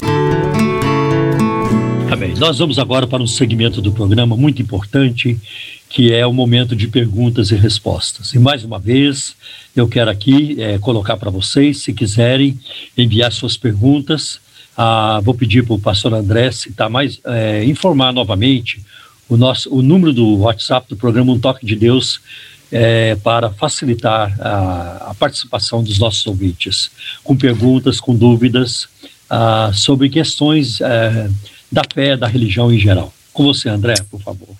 Muito bem lembrado, pastor. 0 Operadora 11 97402 1961. 0 Operadora 11 97402 1961. Bem, temos aí perguntas, não temos, André? Nós temos, meu pastor, temos bastante perguntas, mas eu quero começar aqui, pastor, com uma orientação. Ele tem a seguinte dúvida: é, quando ele se batizou, ele estava vivendo em pecado. Ele não diz qual é o tipo de pecado. Mas o que eu vejo que a preocupação dele é a seguinte: como ele mesmo assim se batizou estando em pecado, ele quer saber se esse batismo é válido ou se ele tem que se batizar novamente. André, é muito difícil responder essa pergunta assim, de uma forma muito, muito taxativa, né? Precisava conversar com esse irmão, saber o que realmente se passou. É, e outra, se ele realmente entendeu a, a palavra da salvação, né? se ele realmente creu em Cristo Jesus. Né? Então eu, eu sugiro que este, que este irmão procure um pastor é, é, capaz, né? idôneo, converse, busque um conselheiro ah, espiritual, converse com a pessoa né? e se realmente houve uma conversão. Pastor, então vamos às perguntas. Eu tenho aqui duas perguntas que são relacionadas ao mesmo tema, então eu vou fazê-la da seguinte forma. Ah, existe é, uma frase muito usada até por alguns eruditos que diz assim que Jesus ele é 100% Deus e 100% homem. Sendo ele 100% homem, ele não teria também assumido ou é, recebido as cargas, na carga né, de ser 100% homem? é, o pecado de Uhum, Adão. uhum. E aí eu entro numa segunda pergunta de um outro irmão, né? Jesus foi tentado por desejo por mulher ou, ou desejo de sexo? É, vamos, vamos pe- pela última primeiro. Certo. A palavra de Deus nos diz em, em Hebreus capítulo 4, versículo 15, vou pedir para o Wagner ler, que Cristo ele foi tentado em tudo, porém sem pecado. né? Então é, o Wagner vai ler este texto para nós. Ok, pastor. Hebreus capítulo 4, do versículo 15. Estou lendo aqui na versão da NVI. Diz assim a palavra do Senhor: Pois não temos um sumo sacerdote que não possa compadecer-se das nossas fraquezas, mas sim alguém que, como nós, passou por todo tipo de tentação, porém sem pecado. Então, é muito importante ter em mente o seguinte, que em Cristo existe uma só pessoa com duas, pessoa com duas naturezas, a divina e a humana. Né? O verbo é eterno, logos, como é, como é o termo no grego, lá para João capítulo 1 e versículo 1, no princípio era o verbo, era a palavra, o verbo é eterno. Né? Então, é, em Cristo há uma só pessoa com duas naturezas, a divina e a humana. Cristo participou da nossa fraqueza emocional e física, porque ele chorou, ele sentiu solidão, ele, ele cansou-se, ele também teve fome e várias necessidades eh, mostram e demonstram claramente a sua humanidade, que ele era Deus em carne. Aliás, é essa é a tônica do Evangelho de João e das cartas de eh, João também na sua, na sua primeira carta trata sobre isso. né? O Verbo se fez carne e habitou entre nós. Agora, Jesus participou da nossa fraqueza emocional e física, mas Cristo nunca participou da nossa fraqueza moral e espiritual. tá? Até porque Ele é Deus e Deus não peca. Então eu, eu, fico, eu me lembro de uma parte do credo de Atanásio que eu quero citar aqui, que Jesus Cristo é Deus de Deus, luz da luz, Deus verdadeiro de Deus verdadeiro, gerado, mas não criado, da mesma substância que o Pai. Então esse é o nosso Jesus. Uma outra coisa também é que o pecado de Adão ele não atingiu a Cristo, porque Cristo foi é, concebido pelo Espírito Santo e não por José, o seu pai adotivo. tá? E é interessante o que a- o apóstolo Paulo coloca em Romanos capítulo 5, quando ele diz: ah, Por um homem entrou o pecado no mundo. Ele não diz por uma mulher entrou o pecado. Por um homem entrou o pecado no mundo e foi através de Adão. Agora, Cristo foi concebido pelo Espírito Santo. Então, quando nó- nós lemos em Romanos 3,23, porque todos pecaram e todos caíram da, da glória de Deus, ah, isso não se aplica a Jesus. Até porque nós vamos ver no livro de Hebreus, no capítulo 7, versículo 28, como é que diz ali, Wagner? Hebreus, Hebreus, capítulo capítulo 7, o versículo 28. Pois a lei constitui sumos sacerdotes a homens que têm fraquezas. Mas o juramento que veio depois da lei constitui o filho perfeito para O sempre. filho é perfeito para sempre, né? E um outro texto que também me veio à mente é o de Hebreus capítulo 13 e o versículo 8 que diz: Jesus Cristo é o mesmo ontem e hoje e eternamente. Agora, Cristo foi tentado? Sim, nós acabamos de ler Sim. em Hebreus 4, versículo 15, que ele em tudo foi tentado, mas sem pecado. Até tem um ouvinte aí que mandou uma pergunta assim: se Jesus é, sentiu atração sexual por uma mulher. Eu creio que sim, porque ele era um homem é, normal. Jesus não tinha suco de uva nas veias, né? Ele tinha testosterona, ele tinha toda a composição física que, Era homem, que né? é, ele foi um homem perfeito. tá? Então ele, ele, ele teve a tentação, ele, ele rece- passou pela tentação, mas ele nunca perdeu sua perfeição. Cristo é puro. Né? E olha, eu admiro Jesus pelos milagres que ele fez, eu admiro Jesus pelas parábolas, pelos seus ensinos, eu admiro Cristo pela, pelo seu amor, pela sua compaixão, mas a coisa que eu mais admiro em Cristo é a sua perfeição. Ele viveu uma vida sem pecado. E isso você não encontra em ninguém. Você não encontra em Buda, você não encontra em Maomé, você não encontra em Gandhi, você não encontra no Allan Kardec, você não encontra no Papa, nem no, nos pastores, Rabino, nem ninguém da Bíblia. Né? Só Jesus Cristo é, é, perfeito para sempre e viveu uma vida de perfeição. Né? E isso é, é fantástico, isso é maravilhoso. Isso coloca Cristo como único, como incomparável. Né? Ninguém se aproxima dele, Glória nem de longe, nem de longe se aproxima Aleluia. dele. Pega os nossos heróis da Bíblia, como Abraão, Moisés, pega no Novo Testamento também o apóstolo Paulo, Maria, mãe do Senhor, ninguém se aproxima dele. Cristo é o astro maior, né? Cristo é a resplandecente estrela da manhã, e diante dele todos perdem o brilho, porque ele brilha muito, ele ofusca, né? Jesus é assim, que maravilha. Né? Glória a Deus. Deixa eu parar com essa resposta, senão não responde as outras. Pastor, e vale lembrar, pastor, se você, irmão, irmão, que tem passado por esta tentação, tem passado por esta provação, Cristo Jesus, ele está aqui Interessante, né, Wagner? Porque em Hebreus 4, versículo 14, fala justamente sobre isso, né? Cristo está, está à disposição. É para te ajudar né, é. nessa baleta, né, pastor? É. Então, é, que ele pode perfeitamente, como é que diz? 4, 4,14? 4,14, pastor, diz assim, Portanto, visto que temos um grande sumo sacerdote que adentrou aos céus, Jesus, o Filho de Deus, apreguemos-nos com toda a firmeza a fé que professamos. Então, nós temos um sumo sacerdote que é, não temos um sumo sacerdote que não possa se compadecer das nossas fraquezas, mas um que, como nós, em tudo foi tentado, porém sem pecado. E isso faz a intercessão de Jesus única. Por isso que a palavra de Deus diz que Jesus Cristo é o único mediador entre Deus e os homens. Né? 1 Timóteo 2,5. Ou, ou 1 ou 2 Timóteo 2,5. Ah, então, o torna único. Por quê? Porque nós temos lá na glória, nós temos lá no trono do universo, um homem. Porque Cristo, ele, ele, ele foi assunto ao céu, né? ele ascendeu ao céu no corpo físico, com aquele corpo que Tomé palpou com aquele corpo que comeu peixe e mel diante dos discípulos, um corpo glorificado. Ele foi com aquilo com aquele corpo. Então nós temos um homem lá na glória intercedendo por nós. Tá? Amém. Tá? Glória a Deus. Agora, Cristo, ele é também Deus. Então nós temos Deus lá no céu intercedendo por nós. Aleluia. Quem é que pode fazer uma intercessão melhor do que essa? Por isso que na, na, fé cristã, no verdadeiro evangelho, à luz da palavra de Deus, nós não buscamos intercessão de, de santos, né? de seres humanos. Isso não cabe. Isso não cabe na fé cristã. Né?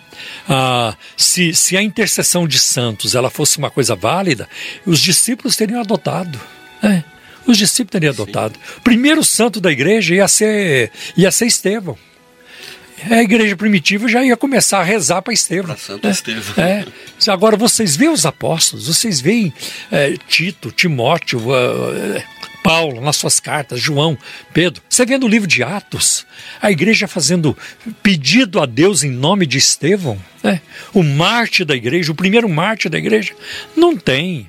Vocês vão ver, vocês vão ver na igreja primitiva, a igreja dos apóstolos, pedindo a ajuda de Abel, pedindo ajuda de, de Samuel, pedindo ajuda de Moisés, né, um dos maiores nomes do Antigo Sim. Testamento, ou de Enoque, que foi vivo para o céu, ou de Elias, que foi vivo para o céu. Abraão. É, Abraão, era para pedir.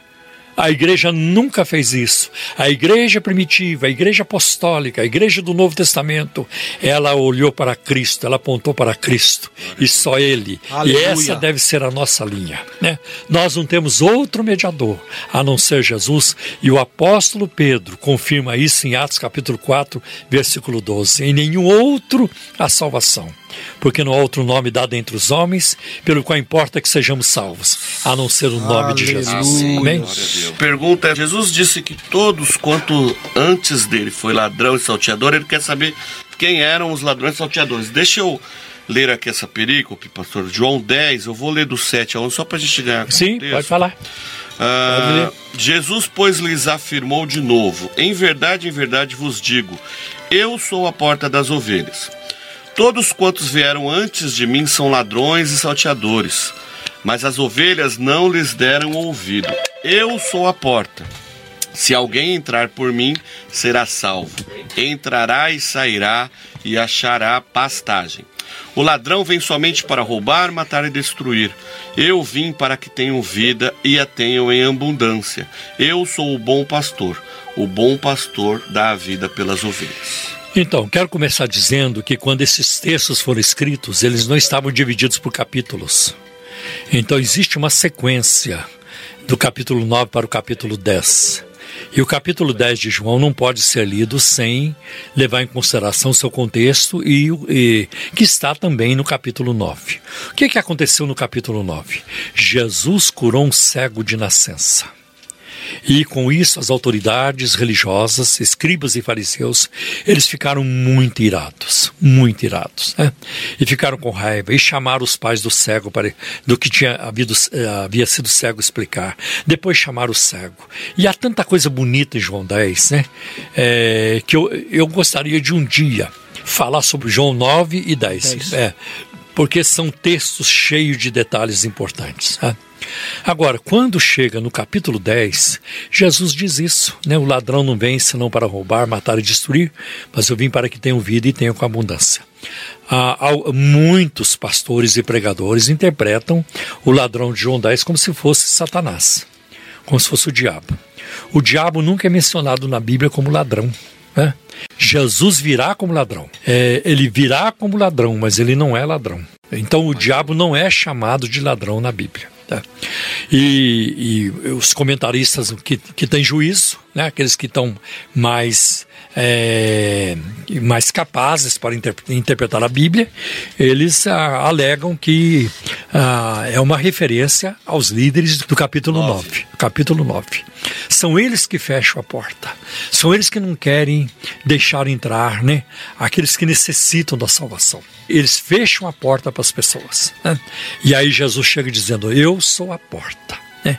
Quem entrar por mim salvar-se-á. Então, uma referência às autoridades religiosas judaicas que estavam sempre ah, em oposição a Jesus, resistindo a Jesus. Né?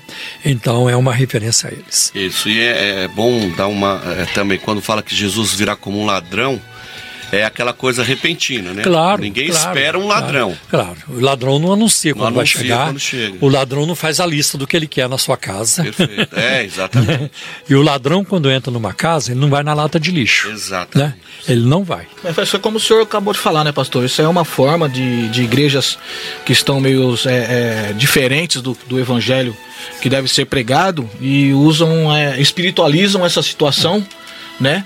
Para poder falar de coisas que não condizem é. com verdadeiras escrituras. Aonde que o ladrão vai? Ele vai onde estão as joias, as onde tão, tem coisas de, de valor. valor né? E assim será quando o Filho do Homem, né? quando vier na sua glória, quando vier no arrebatamento. Né? Jesus não vai é, mexer na lata de lixo, Sim. Jesus não vai mexer em coisas podres, Jesus vai levar os, aqueles que são que tem valor. Né? Os crentes, os salvos em Cristo, lavados e remidos do seu sangue. Glória a Deus. E, e, é uma bênção a gente pensar nisso. Ok? Maravilha. Nós temos aqui também uma rápida pergunta ah, tem um irmão aqui perguntando a, a, respeito de nomes de demônios. Às vezes ele vai na igreja e aí falam do demônio X, Y, Z. Da onde que se tira tanto nome para isso Isso vem é, de um movimento de batalha espiritual, né? Começado lá pela década de 70, 80. Eu tratei muito disso no meu livro Evangélicos em Crise. Né? Tem um capítulo neste livro, Evangélicos em Crise, o um capítulo é, sobre batalha espiritual. Se não me engano, o capítulo 6 do livro. É o maior capítulo do livro. Geralmente os capítulos do livro Evangélicos em Crise, eles têm assim em torno de 15 páginas. Mas quando chegou na batalha espiritual, são mais de 60 páginas. Só esse capítulo. Trabalho, né? E eu ainda tive que deixar algumas coisas de fora, porque senão não tinha mais, é, não, não, não, ia dar certo. Então tá ali. E lamentavelmente isso vem dos Estados Unidos, isso vem de um professor também de missões no seminário Fuller, lá na Califórnia, em Pasadena na, a, na área de Los Angeles, Peter Wagner, né? E ele encontrou eco aqui no Brasil também, de pessoas ensinando sobre isso, e virou uma paranoia. O negócio de batalha espiritual virou uma paranoia. Então você vai na igreja, só se fala em demônio, só se fala em amarrar e amarrar. Né? Aí ah, os, os, pregadores começaram a ir no terreiro de Macumba para saber nome de demônio. Né? E, e faziam lista com 300 nomes de demônio. Demônio, é, é, Nosferas, Nosferasteus, é, demônio com nome de Vermont. Vermont é o nome de um estado nos Estados Unidos, lá, na, lá, lá no, no, no, Nordeste americano. Demônio com nome de Anorito. Anorito tem muito a ver com japonês, né? Demônio, até demônio com o nome de Joaquim. É. Então eles vão inventando nomes de demônios e tudo isso. Ah, é, é, e outra coisa, ainda fica perguntando pro demônio qual o seu nome, né? Ah, tirando informações né? pro demônio, enfim, Sim. entrevistando. Eu falei, mas o demônio mente. Ah, não, mas a gente coloca o demônio sob juramento e quando ele está sob juramento, ele não pode mentir. É muita balela, é muita conversa fiada, sabe? É muita conversa fiada. Então, eu, eu tratei muito disso, eu dei muitas conferências no Brasil sobre isso, alertando a igreja que quando nós nos reunimos para, para um culto a Deus, o culto é a Ele, não é aos demônios. É. Uma vez eu fui pregar numa igreja e enquanto eu estava lá aguardando para pregar, eu vi ah, nos quatro cantos da igreja tinha uma pessoa em, em, em, cada canto. E elas moviam os lábios o tempo todo, né, com muita intensidade, né? Ah, o, parecia que estava orando, né? Eu perguntei, pastor, o que é está acontecendo? Ah, elas estão pregando para os demônios. Porque os demônios precisam ouvir pregação também. Você já imaginou o pastor da sua igreja chegar para você durante a semana e pedir para você, irmão, prepara uma pregação para os demônios no próximo domingo. É muito triste uma coisa é, dessa. Pastor, eu acho que, acho que é, vale a pena até para. É piração. Acho que vale a pena até para a pergunta do irmão, fora essa bibliografia que o senhor indicou, alguma outra bibliografia para que o irmão possa se atentar? Olha, é, tem, tem um livro do Dr. Augusto Nicodemos sobre batalha espiritual, que é muito importante. Tem um livro também que é publicado, se não me engano, pela cultura cristã, de vários autores da, da, da, da, da cultura cristã eu creio que o Alderi é Souza de Matos, que é um historiador da, da IPB, da Igreja Presbiteriana do Brasil, tem também a sua participação, e o Augusto Nicodemos de novo, e Fé e Misticismo, então trata muito dessa questão. Agora, um dos melhores livros de batalha espiritual que eu ah, poderia recomendar para vocês é, da, é do Ministério Chamada da Meia-Noite, chama-se. É, ah, eu me, me esqueci do nome, mas é da Chamada da Meia-Noite sobre batalha espiritual. É um livro de capa meio esverdeada e eu usei este livro bastante. Agora tem muita coisa que é paranoia. Amém. E eu quero terminar dizendo o seguinte: é, a vida espiritual não se consiste de uma preocupação doentia, obsessiva com o inimigo, mas de uma contemplação constante da face do Senhor. Aleluia. Isso está em Hebreus capítulo 12, versículo 2 olhando para Jesus, o autor e o consumador da fé. É lamentável quando o povo se reúne para adorar a Deus, para ouvir a palavra de Deus, e tudo que eles vão ouvir é demônio, demônio, demônio. Vamos amarrar, irmãos. Tá. Antes de orar, amarra. Terminou a oração, vamos amarrar de novo. Agora alguém vai cantar, mas antes de cantar, vamos amarrar outra vez. Isso não é culto a Deus, isso é culto aos demônios. É, uma, é um absurdo uma coisa dessa que ainda existe em alguma. Algumas igrejas, felizmente, colocam. Eu diria até em muitas igrejas. Colocam o demônio como fonte primária é, Jesus como fonte secundária. Exatamente, é lamentável, né?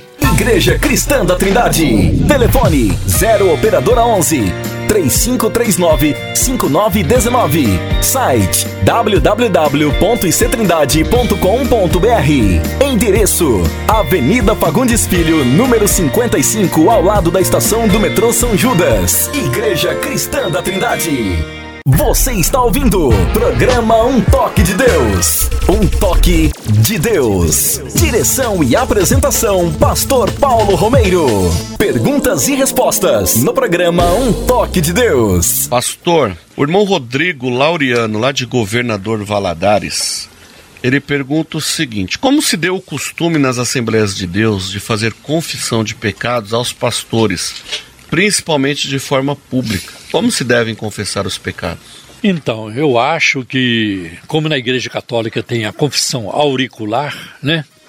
Então muita coisa se transportou é, da Igreja Católica para a Igreja Evangélica. Né? Tem até um pensamento do do reverendo Augusto Nicodemos, tem um artigo dele intitulado é, A Alma Católica dos Evangélicos dos Brasileiros. Evangélicos brasileiros. Né?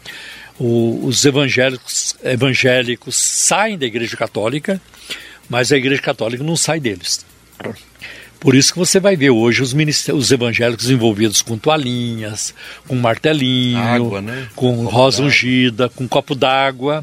É? é Esse negócio de copo d'água em cima do rádio, em cima da televisão, TV, né? toma essa água comigo. Isso não é uma invenção, isso não é uma invenção evangélica, isso é uma invenção católica. E também não é novo isso. Né? Não. É Quem começou isso foi um padre que agora recentemente aí foi beatificado, que é o padre Donizete de Tambaú. É. Então ele, ele fazia isso. Né? E depois o Alziro Zarur também Zarur. começou a fazer, o fundador da LBB, Legião da Boa Vontade, e que hoje os pastores evangélicos, bispos e apóstolos usem como se fosse algo de Deus. Não tem nada a ver com a palavra de Deus. Esse negócio de copo d'água, esse negócio de, de é, é essas, esses santinhos que vão distribuindo, isso é tudo é, é, paganismo, é influência de outro lugar, não é da palavra de Deus.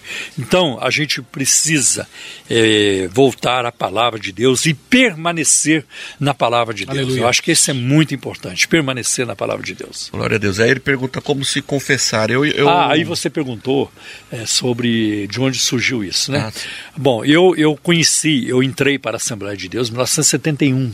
Né? Então, é, eu vivi muito isso? É, você de perto, né? que ir a público, é, confessar e tudo isso. E isso não é bíblico. Eu acho que teve aí uma influência dos suecos, né? Mesmo a questão de usos e costumes, por exemplo, de usar gravata, é uma, essa é uma invenção europeia. Né? Ah, por exemplo, quando Pedro Álvares Cabral, Pedro Vaz de Caminha, eles chegaram aqui no Brasil e não encontraram os índios usando gravata. Né? Pelo contrário, né? eles, eles, tinham pouca Pelo roupa. Contrário. Pouquíssimas, né? Pouquíssima roupa. Até por causa do clima tropical, sim, sim, tudo isso. Mas não tinha gravata. A gravata mas é a uma, sua cultura também. É, a gravata é uma coisa é, cultural, é lá da Europa, né? Então, na, na, na realeza, né? nas, na, na, nas cortes, nos palácios, né?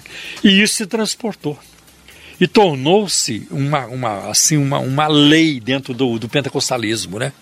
Eu mesmo que me lembro, quando me converti, eu tive que comprar um paletó. Né? Ninguém mandou eu comprar um paletó, mas, mas você se sente pressionado, a cobrança interna é muito grande. Você vai no culto, os irmãos estão todos de paletó. Eu falei, eu não vou usar um, arranjar um paletó? E eu comprei um paletó usado. É, comprei de um colega de pensão, que não usava mais o paletó. E eu comprei o paletó dele usado, né? e para poder ir nos cultos e tudo isso. Na né? estica. Na estica. né?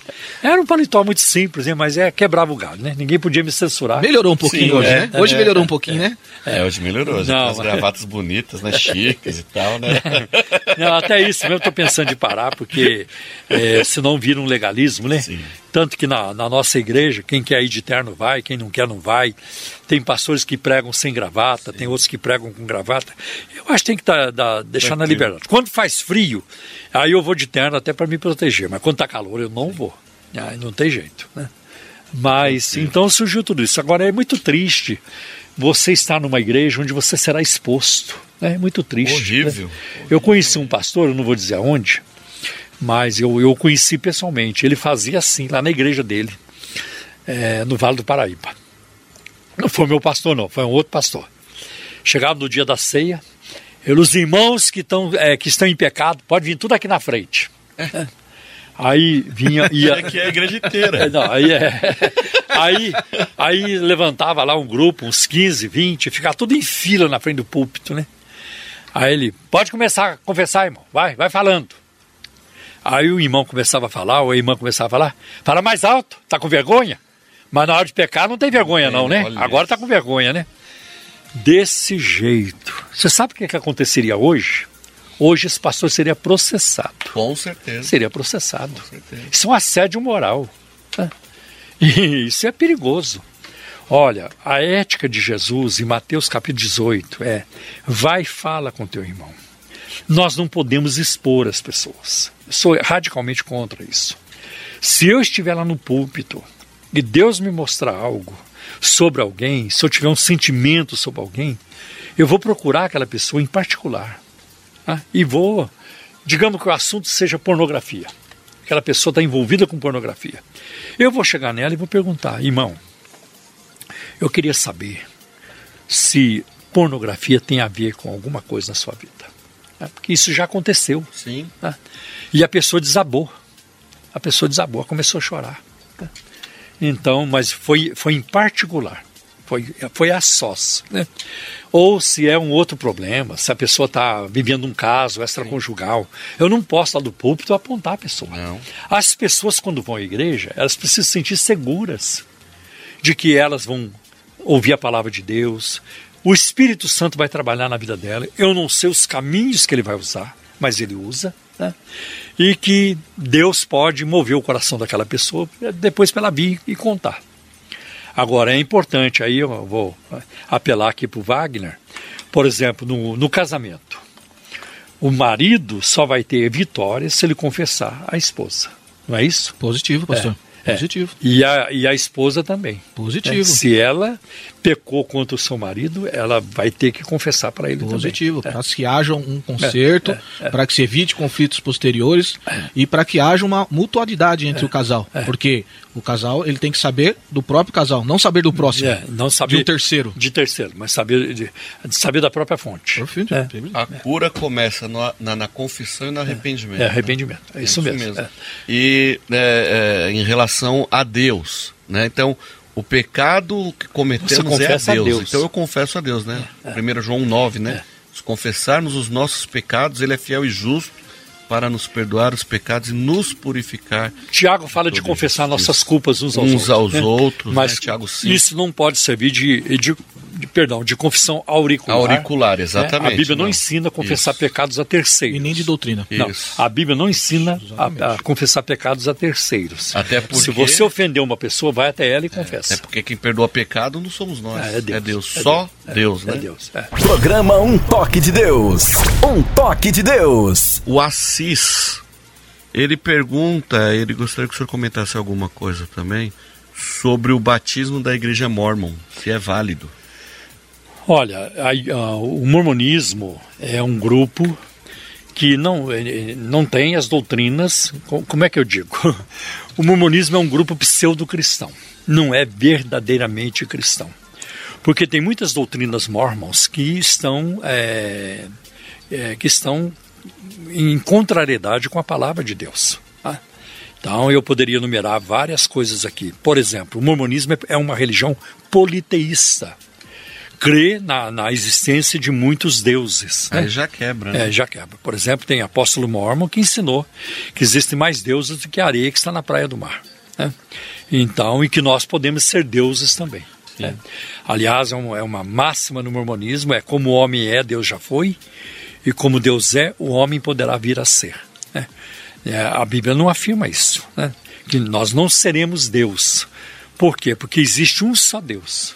É, pastor, é. E vale lembrar que o, o mormonismo, ele crê no batismo como ritual. Nós cremos como uma ordenança. É. E, e, esse não é o ponto ainda mais cruciante, tem mais coisas ainda. Por exemplo, apóstolos mormons já ensinaram que Jesus foi casado. Né? Jesus foi casado. Que o Pai Celestial, ele tomou forma humana e, e fez sexo com a Virgem Maria para gerar Jesus Cristo. Né? Isso é um absurdo. Né? Então, o mormonismo tem várias doutrinas que contrariam a palavra de Deus. O mormonismo também a, prega o batismo pelos mortos, né? É, com base em 1 Coríntios capítulo 15, versículo 29. Né? No resumo, está indo totalmente contra a palavra contra de a palavra Deus, de Deus. já não é. tem mais o que fazer. Né? E aí, eles dizem o seguinte: eles pegam 1 Coríntios capítulo 15, versículo 29, é, eu vou ler e diz assim: Doutra maneira, que farão os que se batizam pelos mortos, se absolutamente os mortos não ressuscitam? Por que se batizam eles então pelos mortos? Este é o único versículo na Bíblia que fala de né? batismo né? pelos mortos, e com base neste versículo, os mormons batizam pelos mortos. Aliás, essa é uma das razões porque muitas pessoas se tornam mormons, como eu, já me falaram. Né? Eu queria fazer algo pelo meu avô, eu queria fazer algo pela minha mãe, eu queria fazer algo pelo meu pai.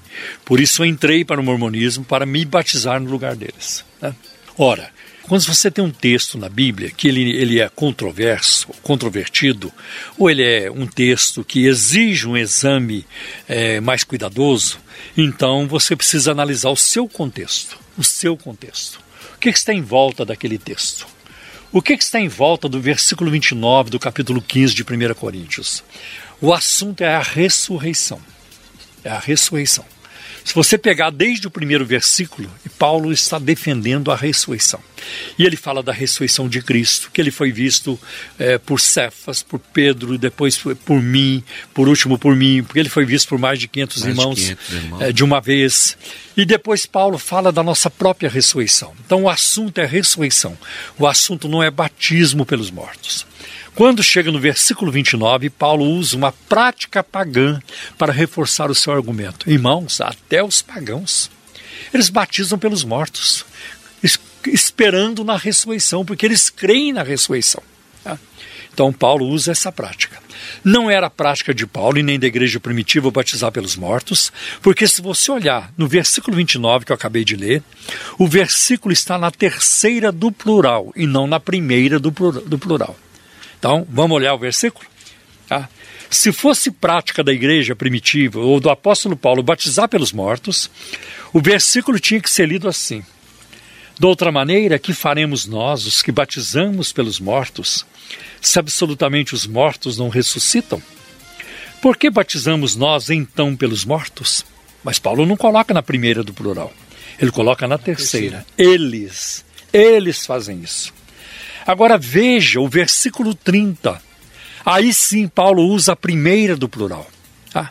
Porque aí já não fala mais de batismo pelos mortos, mas de sofrer por causa do evangelho. Tá? Olha aí. Por que estamos nós também a toda hora em perigo? Ah, sim, em perigo nós estamos. Por causa da ressurreição, nós estamos em perigo. Perseguidos. É, corremos perseguidos, risco. Corremos risco. Né? Por causa da ressurreição. Agora, os pagãos, por causa da ressurreição, batizam pelos mortos. Então, essa é a grande diferença aqui.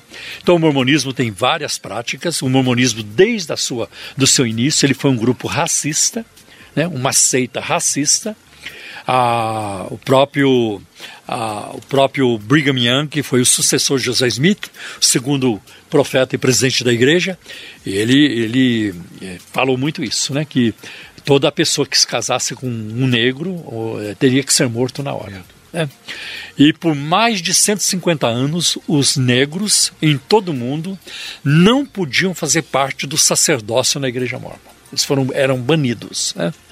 É, e na Igreja Mormon tem dois sacerdócios: o sacerdócio arônico e o de Melquisedeque. E eles não podiam por quê? Porque por causa do sangue africano. Né? porque eles acreditavam que a pele negra a, é, a, é, a, maldição que caiu sobre Caim, Caim né? ou sobre Cã, Cã, ou Cão, lá é, é filho de Noé. Né? Então eles carregaram isso ao longo do tempo. Isso foi mudado a partir de 1978. Né? A igreja mudou, por quê? Por causa de pressões que a igreja vinha sofrendo na África, aqui no Brasil, né, porque os mormons, quando eles foram inaugurar o primeiro templo deles aqui no Brasil, que fica aqui na Avenida Francisco Morato, aqui no bairro de é, Pinheiros. Butantã. Butantã. Butantã. É, Francisco Morato, o primeiro templo mormon no Brasil. Então, a, a igreja mormon aqui no Brasil entrou em contato com o presidente do, a, da, da igreja lá nos Estados Unidos, naquela época, era o Spencer W. Kimball e disseram para ele: Profeta, nós temos um problema no Brasil. A maioria dos irmãos que ajudou a construir o, o templo é, é, é, negra. Né? Etnia. É de etnia negra. Né? Então, é, como é, nós vamos deixar esse, essa turma de, do lado, de fora? Porque eu me lembro que eu tenho tudo documentado. Naquela época tinha um professor da PUC, que era negro, e ele, então, não podia né, assumir o sacerdócio, nenhum sacerdócio na igreja mormon. E ele ficava ao lado de um garoto que, por ser branco, podia, podia. assumir o sacerdócio. Né? Mas um professor, um doutor, não podia por causa da sua etnia. Né? Aí eu, eu, me lembro que o, o, o presidente veio aqui para o Brasil, né, conversou, marcou até uma, uma audiência com o Geisel, né? o Ernesto Geisel, que era o presidente, presidente, militar daquela época, né? E ele volta para a América do Norte com uma carga muito grande sobre os ombros. Né? O que, que eu vou fazer agora? Né? Então, quando ele volta lá para Salt Lake, a cidade do Lago Salgado, capital de Utah, ele então ele, ele consulta o quórum dos doze apóstolos. né? que é a segunda, segunda nível de liderança na igreja. A igreja mormon tem a primeira presidência, que é o, o profeta com dois, dois conselheiros, e abaixo tem o coro dos doze apóstolos. E abaixo do coro dos doze tem o coro dos setenta. Então ele chamou cada apóstolo um por um e foi perguntando: Olha, nós estamos vivendo isso, nós vamos ter que mudar essa regra, você concorda? Quando ele pegou o sim de todos, ele então reuniu todos numa sala e ele então disse: é, é, Deus está enviando uma nova revelação. O Senhor está enviando, o Pai Celestial está enviando uma nova revelação e nós vamos mudar então agora essa, é, nós vamos tirar essa proibição é, para a etnia negra de participar, para os negros participarem do sacerdócio. E aí eu coloco aqui para vocês o seguinte: como é que funciona a, a revelação é, no mormonismo? Ela funciona da seguinte forma: é uma, é uma simples fórmula de aritmética. É, pressão de fora mais aceitação de dentro é igual a revelação. Foi a mesma coisa com a, a doutrina da poligamia. A igreja mormon, ela sempre praticou poligamia lá no seu início. Tá? O José Smith Jr., por exemplo, o fundador dos Mormons, teve 82 esposas. 82 esposas. E o sucessor dele, Brigham Young, teve 27 esposas. E até hoje no mundo, apesar do, da, do, do, mormonismo ter banido a poligamia, ainda tem mormons que praticam a poligamia, fiéis aos ensinos dos primeiros profetas. Os primeiros, né? Mas naquela época, né, no século XIX, no fim do século XIX, o governo americano ele, ele pressionou a igreja mormon para acabar com a poligamia. Tá? Se vocês não acabarem com essa questão da poligamia, porque estava gerando uma, a, uma inquietação social, né? então nós vamos deportar vocês para o México e confiscar os bens da igreja. A, a, igreja então emitiu um documento chamado O Manifesto, onde passava a proibir a poligamia. Então, mais uma vez, a fórmula matemática, a aritmética funcionou. Necessidade financeira. É, é, não, é pressão de fora mais aceitação de dentro é igual a revelação. Essa matemática ela é boa, né? É, é boa para ele. É, é, não, claro, é. uma coisa simples, é, né? É.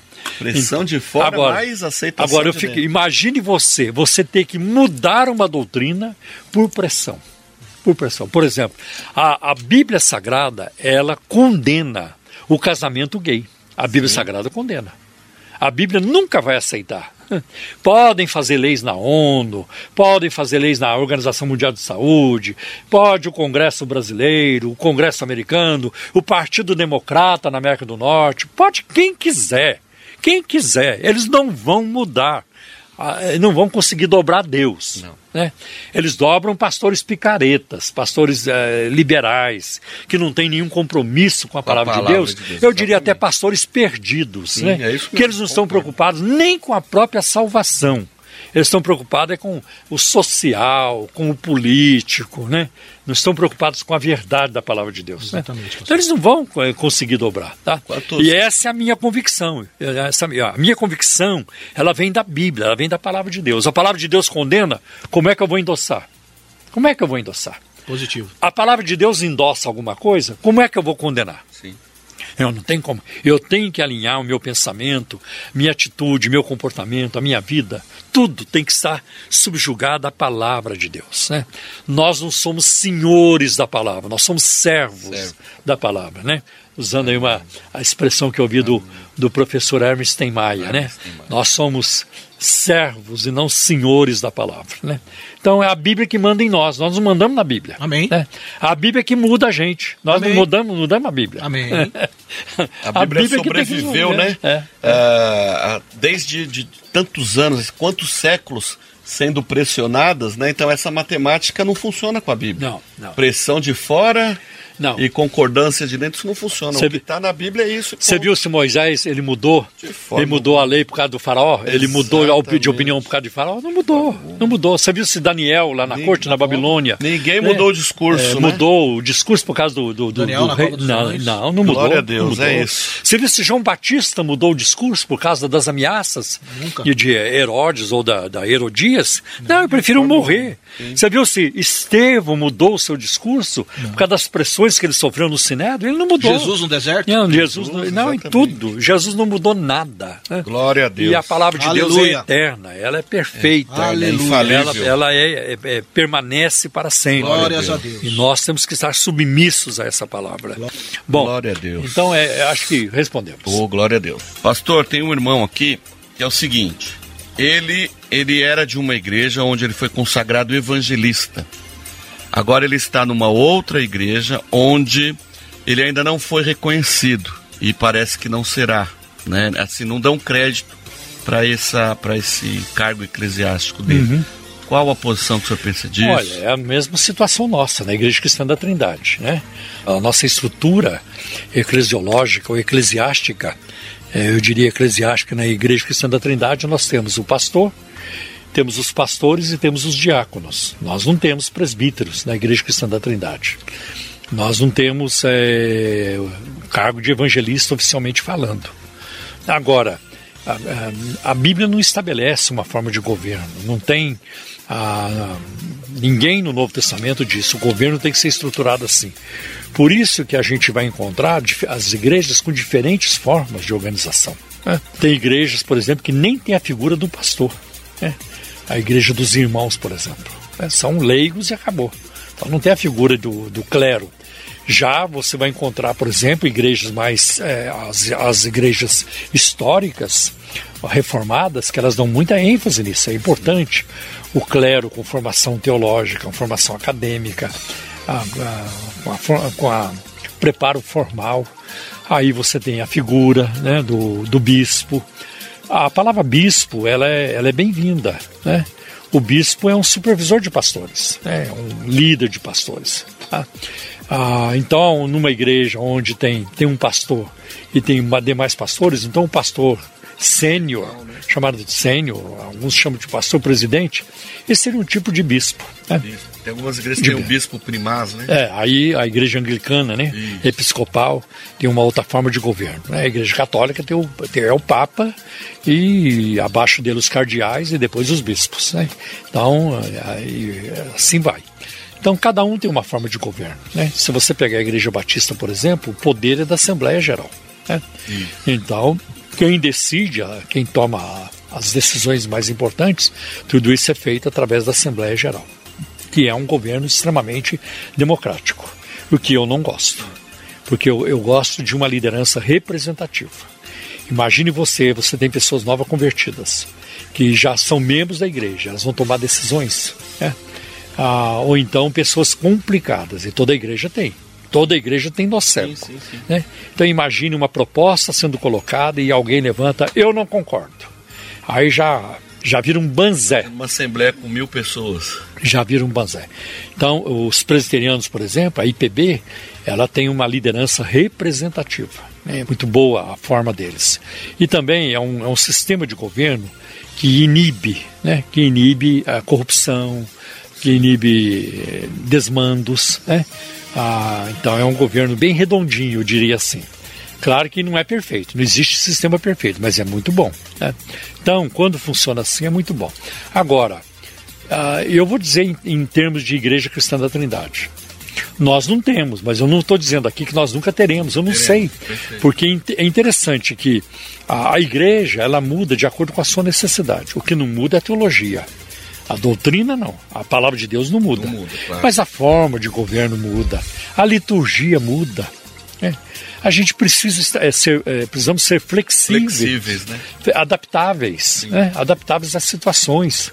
É muito triste quando você tem um, um, uma cultura que não admite contextualização. Né?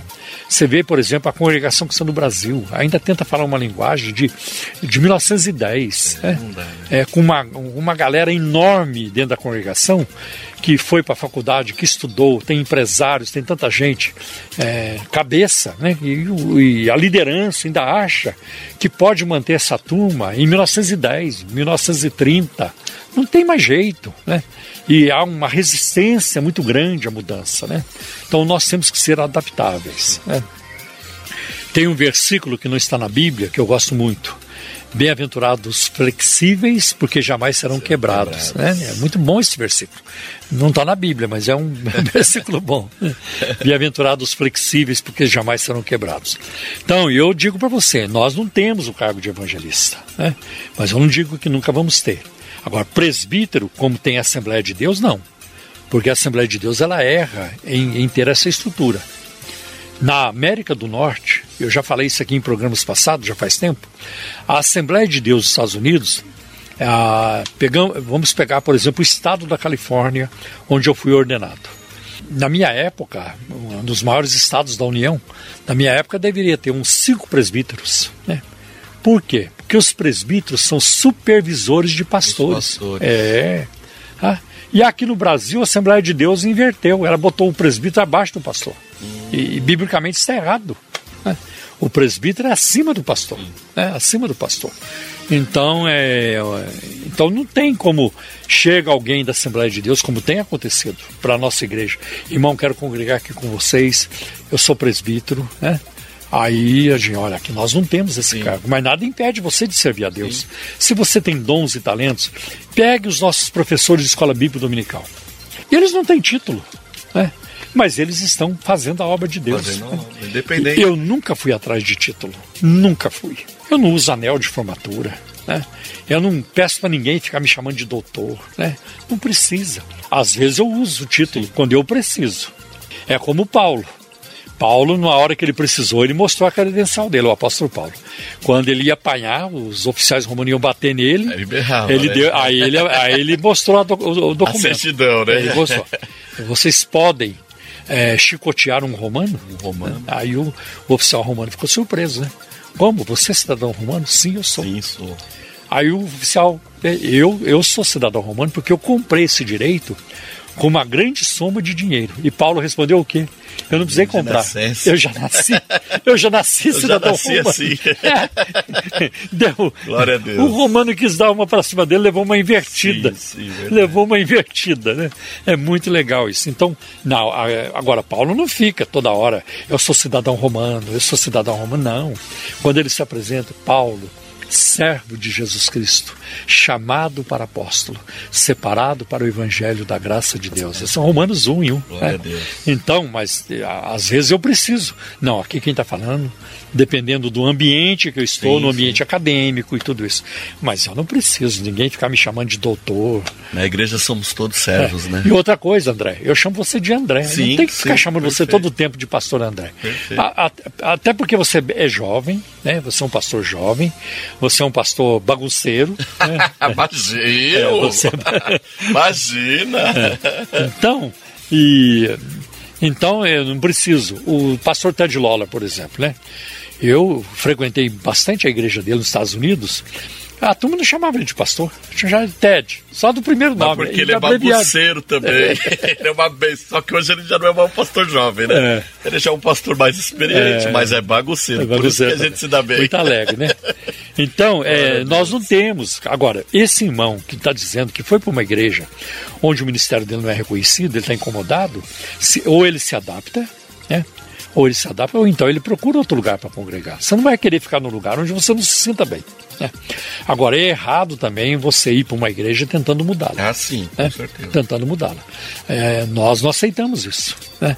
Então, tem alguém que vai lá para a nossa igreja, quer ser membro da nossa igreja. Muito bem-vindo. Agora, se você acha que vai para lá para mudar a nossa estrutura, nossa doutrina, isso não vai acontecer. Né? E, e, já tentaram fazer isso. Né? Já houve tentativa disso. Não, então não é aqui. Aqui nós somos assim. É isso. Programa Um Toque de Deus. Um Toque de Deus. Bem, nós vamos agora para o encerramento do programa. Eu vou pedir que hoje eu estou gripado, bem gripado. Eu creio que não é Covid. Já fui ao hospital, já, já me examinaram, tá tudo bem comigo. É uma gripe mesmo. Mas eu me sinto muito congestionado. Então, vou pedir hoje para o André fazer a oração de encerramento do programa. Momento de oração. No programa Um Toque de Deus. Momento de oração.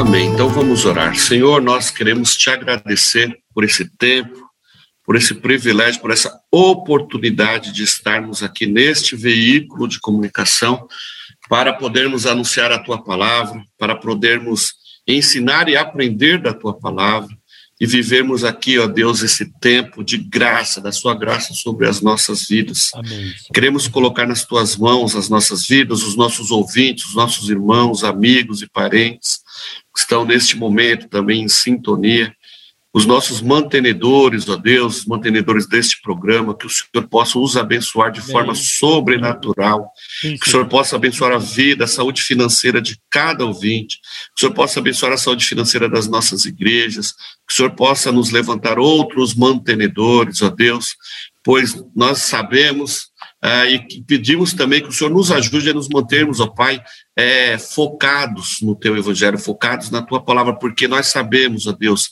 que muitos programas por aí não têm, ó Deus, o foco na Tua palavra, o foco no relacionamento íntimo, verdadeiro e sincero contigo, mas que o Senhor venha nos ajudar a nos mantermos íntegros com o Senhor. Eu quero te pedir também que o Senhor esteja, Deus, agora visitando os hospitais, visitando as famílias que estão tristes, enlutadas neste momento, trazendo da tua paz sobre a vida delas, ó oh Pai, a paz que excede todo o entendimento. Quero te pedir que o Senhor esteja também olhando para aqueles que estão num leito de hospital neste momento, talvez alguns na UTI, outros entubados, mas eu quero te pedir a Deus, e eu sei que o Senhor pode fazer isso, revela-se a essas pessoas, toca na saúde de cada uma delas, Pai, que elas possam ver que nesta manhã o Senhor está tendo um encontro com elas, que muitas vidas ali possam se render a Ti, entendendo que o Senhor é o único e suficiente Salvador. Amém. Pai, também te peço que nos guarde do Covid, que nos guarde de todas as doenças, todavia, se tivermos que passar por ela, que nós possamos entender que estamos com o Senhor conosco, o Senhor está nos conduzindo, o Senhor está nos dirigindo, Senhor, o Senhor está cuidando de toda a situação. Nós sabemos que o Senhor não perdeu o controle de nada. Ó oh, Paizinho, nós te louvamos por esse tempo aqui. Eu quero te pedir também pelas igrejas Cristã da Trindade, Senhor, pelos nossos pastores, o pastor Nelson e a sua esposa Elisângela, Senhor, guarde-os também lá em Mogi das Cruzes e abençoe esta família que tem também te servido ali, ó Deus, junto com aquela comunidade de fé, os irmãos que lá estão, o pessoal lá de Cosmópolis, o pastor Edivia e Anéia, Senhor, seus filhos, o Doni, Senhor, o Ediel, colocamos eles nas tuas mãos, guarda-os também, aquela família, o grupo que lá se reúne, bem como o pastor Everaldo, pastor Everaldo, sua esposa também, que o Senhor possa, Deus, os seus filhos, o Senhor possa guardar esta família, livra-os de todo mal, Senhor, e abençoe também o trabalho ali em Pirituba, em Perus, ali com o irmão Ezenilton, sua família, Senhor. Coloque as tuas mãos ali, ó Deus, para que vidas possam ser alcançadas, vidas possam conhecer a Cristo como o único e suficiente Salvador. Nos abençoa aqui também com a tua igreja em Osasco, Senhor. Envia-nos obreiros, ó Pai, também, pessoas dispostas a pagar o preço que for, mas que possamos anunciar a tua palavra, Senhor, com alegria, com autoridade do Espírito Santo, com o teu poder, Senhor. Ajuda-nos ali também na sede, guarda os nossos pastores, pastor Paulo, irmã Simone, ó Deus, o Adriel, a Aline, o Estevão, que o Senhor guarde esta família, Senhor, livra-os de todo o mal, fortalece-os, ó Deus, direcione cada vez mais os nossos líderes ali, ó Deus, com o teu Espírito Santo, e guarda também, abençoa os outros pastores que ali estão, o pastor, é, o pastor Geraldo, a Selminha, o pastor Almir e a irmã Genoveva, Senhor, o pastor Gerson, a Valéria, ali também o Ministério Infantil das nossas igrejas, Senhor, nós te pedimos que o Senhor esteja abençoando também a liderança do Ministério Infantil das nossas igrejas, o pastor Altamir, a Tânia, a irmã Maria, Senhor, que o Senhor possa colocá-las nas tuas mãos, guardando esta família, o pastor Paulo Oliveira, a irmã Carmen, ó Deus, guarda essa família tão preciosa também. Ó Senhor, a nossa igreja, sede, os nossos irmãos tão queridos que ali estão também. Que o Senhor guarde a nossa igreja, guarde esta família, Senhor, Amém. que é a nossa família. Nós colocamos todos esses pedidos nas tuas mãos, crendo a Deus que o Senhor está cuidando de tudo, que o Senhor não perdeu o controle de nada. Abençoe-nos, ó Pai. Continue ah, dando-nos dando da tua orientação, do teu direcionamento sobre as nossas vidas. Abençoa os nossos ouvintes e que tenhamos um sábado, um final de semana na tua presença, que em nossas igrejas, ó Pai, a palavra a ser anunciada possa causar impacto em nossos ouvintes e que o teu nome seja adorado e vidas possam se achegar a ti. Essa oração eu faço, Senhor, não porque merecemos nada, mas crendo que o Senhor está conosco, que o Senhor está cuidando de tudo. Eu oro na autoridade do teu nome, em nome de Jesus. Amém. Amém. Amém. Glória a Deus. Glória a Deus. Deus abençoe a todos vocês, nossos amados ouvintes, e até o próximo programa. Programa Um Toque de Deus.